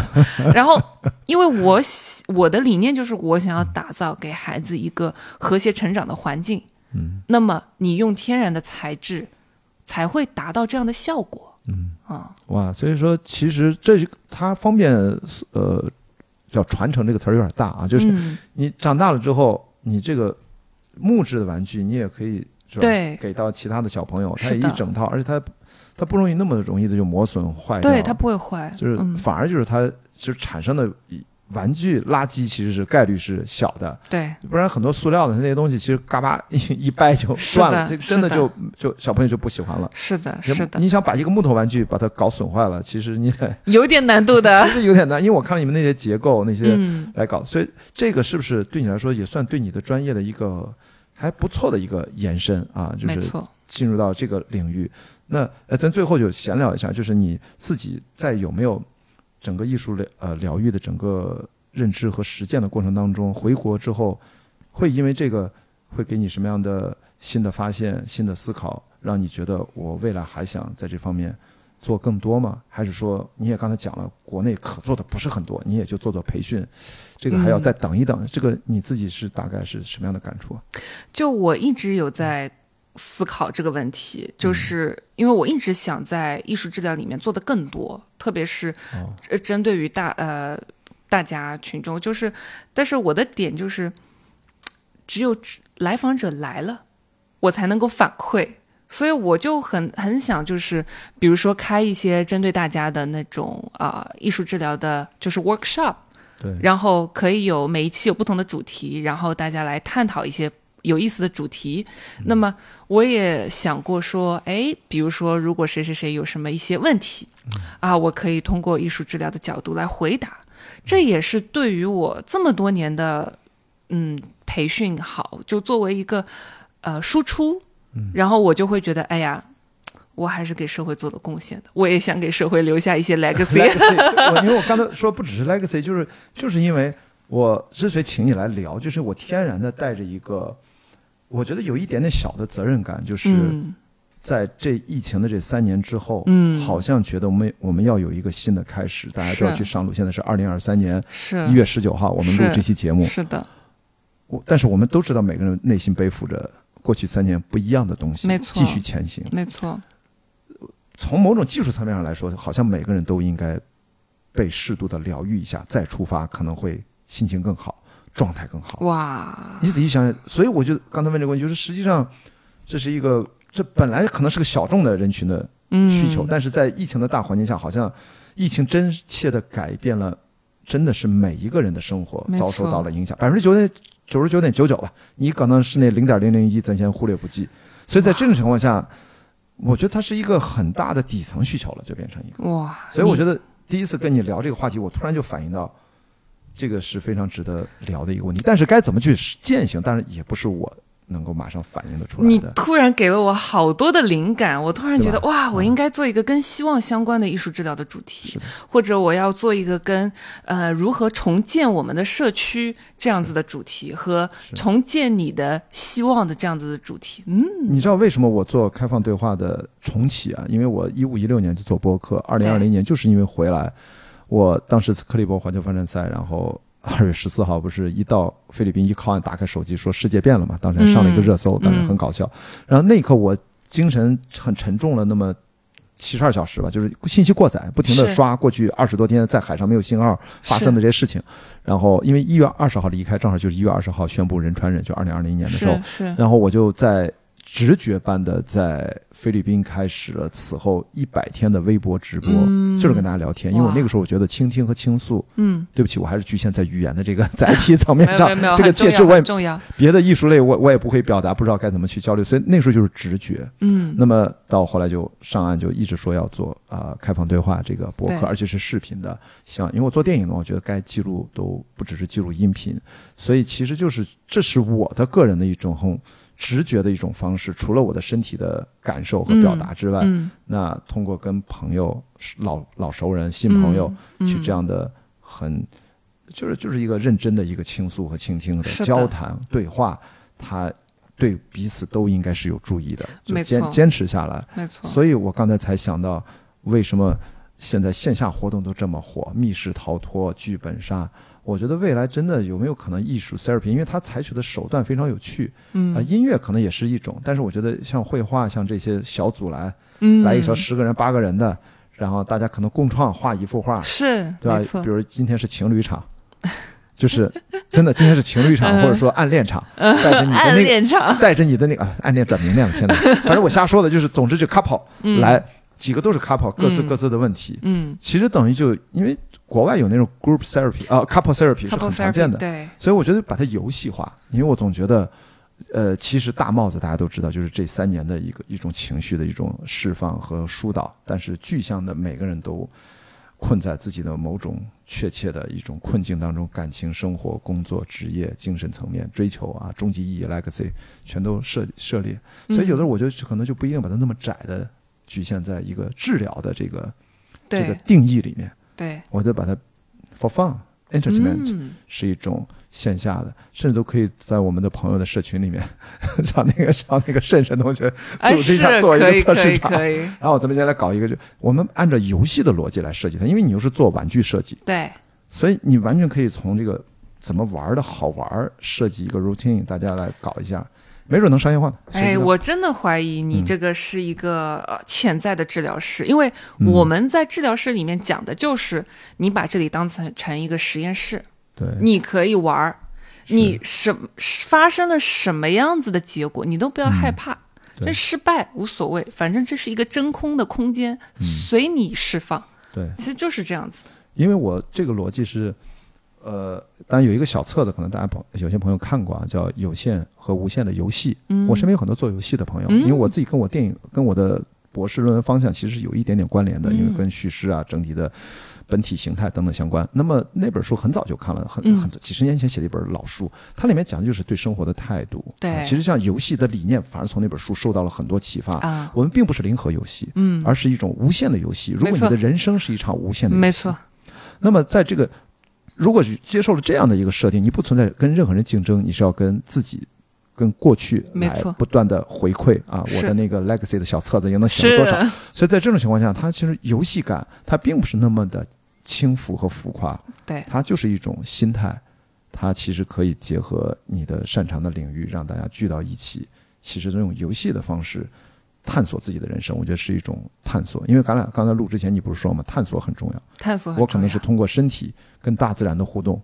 对我的精神世界产生了本质性的重新塑造，神经元结构都发生了改变。我都觉得就是大脑转速都不一样，真的，我这是切身的，就我的视觉预览的功能越来越强。嗯，如果跟你再多聊几个小时，或者认识更久一段时间，我就能够看到，比如你做的事情大概未来是什么样子，我都能看得到。我竟然看得到自己，我知道这个事情会怎么样，我就真的看到它了。就那不是用眼睛看到的，就是你会，就是佛学里面有个词叫观想，哦他们告诉我说你会，但是我们电影行业叫 previsualization，这是一种嗯后期电影制作在拍摄之前重头戏。我们为了让各部门知道怎么配合，之前是用动画，是啊是用呃手画的分镜分镜头，但现在都是动画，都是建模，直接给你呈现出来。啊，镜头这么移动，机位这么移动，美术师各方面各个部门怎么配合哎，怎么配合？嗯所以我觉得人生也是这样。我觉得我嗯通过，我是从外外部和身体的碰撞，嗯获取源源不断的 living things 生生命各种生命体的给我的信息的交换，来改造大脑，让最终改变了自己的精神的感受力，可能能够，我不知道，就是未来的信息传过来，我就能够感应到一些，有些是很模糊的，但有些是越来越清晰的，不只是在我身上应验，对身边的朋友也能够感到。所以你刚才说的探索，可能艺术治疗是也是一种内在世界的探索。对，我会希望嗯。所有人，就我自己觉得，大家来到人世间的课题就是自我探索，是的，探索你的热爱是什么，然后探索你的兴趣是什么，然后所有的一切都是一场体验，然后你让你自己的体验能够更多程度的丰富，对。然后到最后的时候，就会是你最终留下来的 legacy。然后艺术疗愈，最后我我能听到现在啊，就一人讲那么多，我就觉得，因为他提到很重要一点，作为一个疗愈师，自己要先把自己疗愈了。就 要不然你去疗愈别人的时候，你也有风险。那么所以说，我们最终是你刚才说的所有的，如果人生是一个体验，其实是为了让你自己啊变成啊更完整啊，变得嗯遇到过往的所有的问题，此刻的问题，你不能逃避，你是要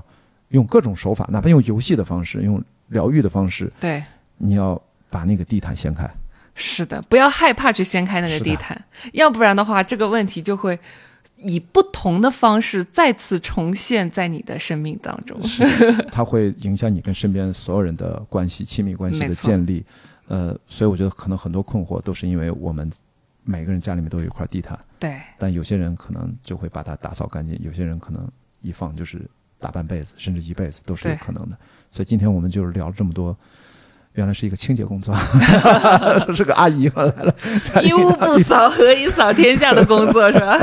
好吧，这个真的是呃聊到这儿特别开心，然后我就觉得有了很多很多新的启发。一会儿咱录完了可以再讨论，好吧？如果还有想到什么，有机会欢迎再来开放对话。然后下一次不知道聊聊啥，可能你的玩具大业是吧？已经已经大成，可以真的玩具我真的很感兴趣。我我我自己小时候可能就是缺玩具的人，然后就只能跟大自然在一起玩。嗯，但是最后也好，也得到了很多啊。我就是一个没有什么玩具的人，所以现在就报复性的买手办。啊，欢迎来我们的 showroom 参观。哎，对，我就我就我真的我看那个哇，这个都好想去摸一摸它，搞一搞它。因为家里都是七龙珠的各种手办，都是成年了三十多岁之后，就感觉是在报复性的，小时候从来没有嗯拥有过这些。好吧，艺人，谢谢谢谢来到关雅迪开放对话，然后呃，谢谢你的分享。谢谢雅迪兄，好，谢谢，我们下回见，好的，拜拜。拜拜。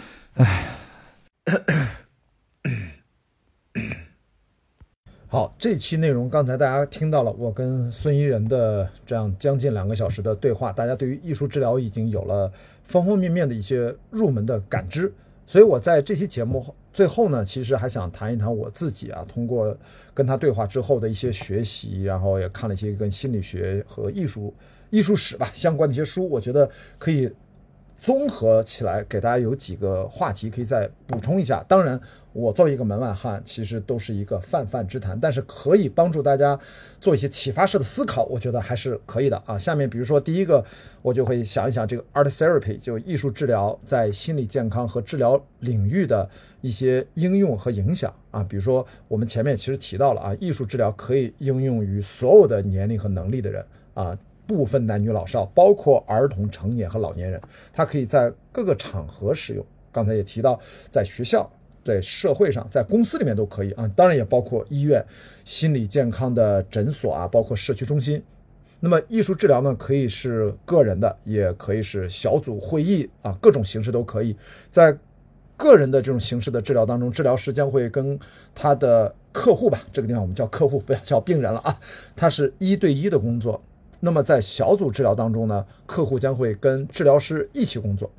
在小组会议当中呢，客户可以互相分享他们的经历、感受啊，工作内容，帮助促进这个小组团体成员之间的这种社区感呀、互相支持的这种感觉。艺术治疗呢，也可以与其他形式的治疗综合使用，比如说谈话治疗。我经常开玩笑录播课，其实就是像一种我不知道语言艺术的治疗。呃，大大家听相声是不是也有这种被疗愈的感觉？我不知道啊。然后包括还有药物治疗，它是结合到一起使用。当然，艺术治疗也可以作为一种独立的治疗方法。在艺术治疗当中，有许多不同的技术和方法。一些常见的技术包括啊，我们前面说的绘画呀、绘图啊、雕塑啊、拼贴画、混合媒体啊。治疗师将会选择最适合客户个人需求的技术和相关的材料。所以呢，艺术治疗是一种心理的治疗形式，它利用艺术创作过程来改善一个人的精神和情感健康状态。它可以用来治疗广泛的心理健康状况，并且可以在各种环境当中与所有年龄的呃和有能力的人一起使用啊。那么，艺术治疗现在在呃应该是在国内啊，相对来说还是比较新的领域。在国外，其实特别是美国啊，呃，相对发达的国家已经开始普及了。那么，在国内呢，目前我觉得这些艺术治疗。很多前沿啊，都还在研究当中。那么，了解它在不同方面的疾病的有效性啊，其实在国内还在收集这些数据，然后了解这些反馈，所以还处于一个很早期的呃发展阶段。但是呢，从一些现有的一些研究表明，使用艺术治疗的呃这种心理健康状况，如果比如说应对刚才呃前面也说到抑郁症啊、焦虑症啊，都有很好的疗效。艺术治疗对于那些特别难啊，不管是客观上还是主观上啊，难用语言表达自己的人特别有帮助啊。创造艺术这样的行为啊，创造性和进行艺术创作的这种行为，可以为呃我们每个人啊都提供了一种非语言的方式来表达他们的想法和感受。这对经历过，特别是那些经历过创伤的人来说特别有益，因为他们可能很难谈及曾经过往的那些。可能不好的记忆和经历，艺术治疗对于包括那些正在处理自己身体或者情绪痛苦的人也有好处啊。创造性的，呃，这样的绘画也好，各各种的类别的这样的创造性的过程，都可以帮助转移疼痛的注意力啊，帮助他们建立成就感，帮他们保护他们的自尊心吧啊。帮这个上值得一提的就是，艺术治疗被认为是一种相对来说比较安全的治疗方式。呃，与之相关的风险或者负面的副作用呢？就目前公开的，我在网上看，好像其实蛮少的啊。整个来说，艺术治疗虽然还在研究、还在发展当中，但是它作为一种治疗心理健康状况的形式，已经显示出了它的优势，还有它很广阔的前景。它对那些，呃，前面说了，就是语言有障碍的人，其实是一个特别好的一个抓手啊。呃，当然，它同时也可以是其他种。形式的治疗的一个有益的补充，呃，那下一个我觉得我可以跟大家探讨的问题就是关于这个 art therapy 艺术治疗在不同文化当中的呃应用情况，因为艺术治疗可以适应不同的文化需要啊。我跟孙艺人的对话前面也提到了一点点，因为他其实治疗师要足够的认识到文化背景和个人经历，它其实会影响到人的创造力，包括他理解艺术的方式。那么来自不同文化的客户啊，我们还是说客户吧。因为他也不能完全说病人啊，健康一点客户啊，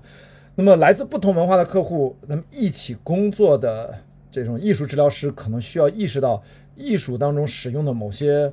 呃文化背景的符号啊、颜色呀、材料啊，它对应的文化意义。他们还应该对不同的情感表达方式和不同的沟通方式保持非常敏感。治疗师为来自不同背景的客户创造了一个安全和包容的环境，也同样重要。所以，艺术治疗它当然可以在跨文化背景下使用，促进不同文化之间的理解和沟通啊。比如说，艺术治疗可以用来促进不同文化之间的对话和理解。虽然他们可能语言不同，但是他们的绘画是吧？他们形成了，是吧？建立了心流，建立了彼此连接的通道。当然，这种情况可能场景不是多见，但是至少在功能上，它是可以达到这个功能的啊。特别是那些经历过一些内心啊各种的，比如说一些过去的创伤的人，他们之间。可能就有一个新的对话和互相理解的这样的一个方式。当然，值得注意的是，虽然艺术治疗师经过了培训，了解艺术的治疗用途，但是他们可能不是呃广泛的文化方面的专家，所以他们可能需要向文化不同文化背景相关的专家，包括一些教授也好，可能就是一些哪怕资深人士，还要向他们去呃咨询。和征求意见，因为不可能一个艺术治疗师对方方面面的文化都有了解，然后这样才能确保他的治疗是对客户是尊重的，并且是适合的。所以呢，艺术治疗它可当然可以适应不同的文化需要，用来促进不同文化之间的理解和沟通啊，应对要对不同的文化保持这种呃敏锐性啊敏感性，然后要向别人呃有文化背景的专家去求助啊，确保。这个来寻求帮助的客户，他的利益最大化，也对他有足够的尊重，好吧？那但是这个上要值得注意的是，艺术治疗对于那些有特殊需要的人啊，也非常有好处。这个特殊需要指的就是，比如说我们叫残障人士啊，或者身体上有某些 功能啊有缺失或者残疾的人，艺术疗愈啊，就是包括艺艺术治疗可以帮助这样的人呢，他们也能够更好的完整的表达自己。通过非语言的方式交流他们的想法和感受，啊，包括呢还可以就是帮助这些特殊需要的人，比如说他们可能是断了胳膊、缺了腿啊，就是他们有一些呃肢体上功能上的呃残缺，可以通过艺术治疗来发展他们精细的运动技能啊，手眼协调啊，空间的感知和意识呀，帮助他们甚至都可以发展一些相应的社会技能。啊，提高他们的自尊和自我意识。那么，艺术治疗可以通过这种啊一系列的方式，找到适合他们的能力的材料和艺术表达方式，来满足他们的就我刚才提到那些需求和达到那样的功能。啊，比如呢，我们就说，比如盲人吧，跟盲人一起工作啊，艺术治疗师可以通过凸起的图像盲文来进行设计，然后通过盲文来进行艺术创造。这个是不是大家觉得好像？没想过，因为我小时候，我们家大院正对面就是青岛盲童学校，啊，我从小就是经常跟他们上下学，都他们也上下学，他们出来互相搭着肩膀，拿着那个呃手杖在那儿呃走路。我甚至还进过那个盲童学校进去参观过好几次啊，他们怎么课间活动啊，就是都都非常给我印象深刻。所以艺术治疗师说回来啊，可以与坐轮椅的人一起工作的时候呢，可以就坐着啊，使用坐着使用的材料。你肯定不能让人家站起来嘛，所以你看这些都可以帮助这些啊需要辅助、需要支持的人，他们也可以来通过艺术治疗的方式来呃帮助自己。所以艺术治疗对这些特殊需要的人是非常有益的，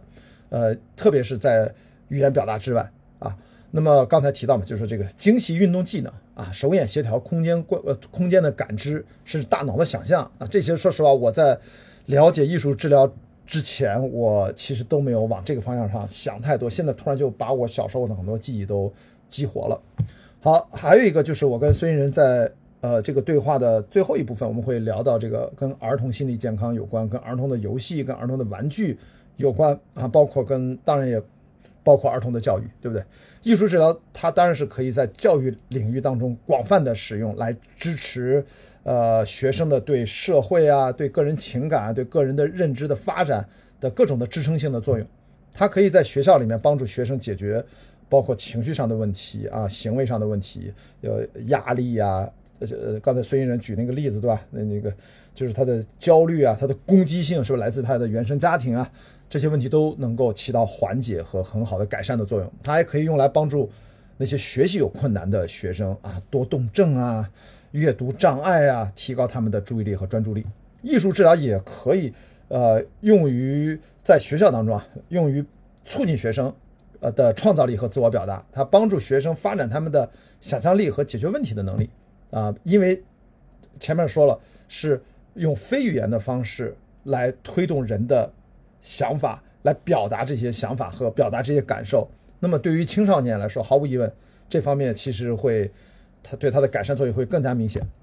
那么，而且呢，前面不是说小组治疗吗？那你在学校里面也依然可以在教室的环境当中，天然就是一些小组，就是一个班一个班的同学，所以天然的也适合进行呃集体的这样的一些呃治疗这样的一些活动，为学生创造一个非常安全的这样的一个治疗环境。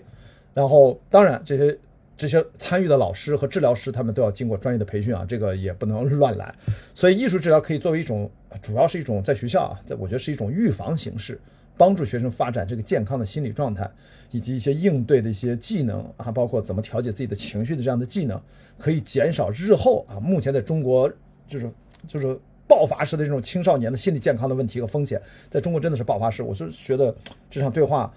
完了之后，给我最大的感触就是，中国真的需要重点关注青少年的精神心理健康问题，已经到了。不能说刻不容缓这个词儿都不够紧急了，我觉得就是，我觉得就是，就是已经到了怎么说，就是都已经出现了各种社会新闻事件啊，大家都都前着我就不说了，就是全中国人民都关注的青少年的这些自杀的，在学校里面出现的这些事件啊，我觉得所以说在聊艺术治疗时，我满脑子想的都是这些。好，那除了学校呢，我觉得还有一个场景可以聊两句，就是艺术治疗可以用于企业在组织环境当中，因为他们可以帮助员工啊减轻压力，提高创造力和解决。问题的能力啊，包括团建，对吧？艺术治疗真的，我我在我我说了，我说特别适合团建啊，帮助呃改善员工的他们的紧张的情绪或者过多的压力，然后提高员工的沟通能力和人际交往能力。呃，当然最好他们也能改善他的创造力啊，能让他们有更多的创新行为，好吧？所以我觉得呃，这个对于企事业单位来说，也是一个很好的团建的。一个选择和选项啊，要别只是我前面开玩笑说剧本杀，那个剧本杀它娱乐性更高，但是我觉得艺术疗愈呢，可能会让大家觉得有身心得到那种被洗涤了一般的那种通畅的感觉啊。我这但现在可能很多企事业可能是被 HR，你们可以来听听这期节目来感受一下啊，寻找一些组织有资质的这样的艺术治疗师，可以搞一下这样的线下活动。我觉得还蛮有意思的，好吧？然后呃，对，刚才要说跟儿童治疗还没有说完，就是艺术治疗和儿童的游戏呢，其实因为我们在节目里面其实说了很多关于儿童游戏的一些内容，我觉得它跟艺术治疗有很多相似的原则和目标。因为游戏呢是儿童自我表达的，就是创造自然的最自然的基本的形态，艺术治疗则利用创造过程啊，整个呃整个创造的过程来帮助。小朋友们改善自己的心理和情感健康，啊，比如说他可以把艺术治疗的一些技术呢融入到这个儿童游戏当中，啊，比如使用一些特殊的一些玩具、呃游戏，还有其他的一些游戏材料来帮助儿童进行自我表达，然后透过他们的这样的行为呢来观察，然后来跟他们去交流，然后更多的彼此感受，啊，因为这种以儿童为中心的游戏疗法，其实它是一种很科学的方法。啊，因为最对于儿童来说啊，游戏是他们最自然的语言，他们是用游戏来交流他们的想法和感受的。所以艺术治疗呢和这种游戏的疗法相结合，其实就是使用，呃相关的艺术艺术材料吧，不同的艺术材料，让儿童基于游戏的环境当中，然后通过艺术创造去表达自己。你看，这就把两者结合到一起。那么我们现在说的有点复杂，其实大家其实很多国际幼儿园啊，或者说现在比较呃比较前沿的吧，这样的一些幼儿园都有了类似这样的项目，其实他们已经在做了，只是他们可能有的都没有意识到，这个其实就是艺术治疗和儿童游戏的一个天然的一个结合，好吧？所以说将艺术治疗纳入儿童游戏的呃另外一种方法，就是通过使用治疗性的玩具啊。这些玩具其实我还在网上查了一下，它是分成几种啊，比如说可以是治疗师跟儿童一起使用的叫治疗性的沙盘，还有一些就是小的玩偶，专门是用来调整儿童情绪的一些专门使用的玩偶。然后孩子可以使用沙盘当中的人物和道具来创造性的表达他们自己的思想，然后来呈现他们脑子当中的一些感受的一些情绪，都会通过这种玩具来呈现出来。然后治疗师在旁边观察，跟他来沟通啊，包括还有呃涂颜色的书，这个现在很多童书里面都有。其实它某种程度上它也是一种艺术治疗相关的部分。呃，这种童书可能包含的不管是主题呀、插画呀，其实也都是。帮助儿童自己去向内探索，然后向外去表达，好吧？所以说这些方方面面吧，就是我就不展开讲了。我总是觉得这个话题跟我们当下现实的困境，跟我们青少年儿童的身心健康发展的未来都息息相关。而我稍微网上查了下材料，在国内艺术治疗相关的内容就特别少啊。我好朋友曹宁，我记得他两年前做了一个。就是一个躯体感知的，也是一个躯体疗法。就是在我们前面聊的 body movement，他还做了一期播客，有一个躯体的这样的一个呃治疗师，那个对话也非常好啊，大家可以到闲情期里面就往前翻一翻。那个名字我突然想不起来了。所以在这方面，呃，都是从国外学习回来的朋友正在推动这个事情。我也希望这期节目呢，大家可能能够引起一部分朋友，刚好是我的观众，然后你会对艺术治疗感兴趣。我自己是也是因为学电影嘛，然后对心理学和社会学的议题也向来一直比较关注，我天然的就会觉得这个话题非常有意义啊，非常有社会价值，好吧？那我很少见的在开放对话结尾之后自己还啰里吧嗦说这么多，我就怕挂一漏万。我只是想大家万一启发了你想看一本什么书，或者想去网上搜一个什么相关的话题，跟你的现实生活息息相关，我就把我能想到的在这里就很很。很入门、很入门的这些不准确的表达，跟大家分享一下啊！大家最准确的内容还是以专业的呃书籍和专家啊，以他们的专业意见为准啊，在我这儿就是一个参考。好的，那我们今天这一期的开放对话的内容就到这里，我们下期节目再见，拜拜。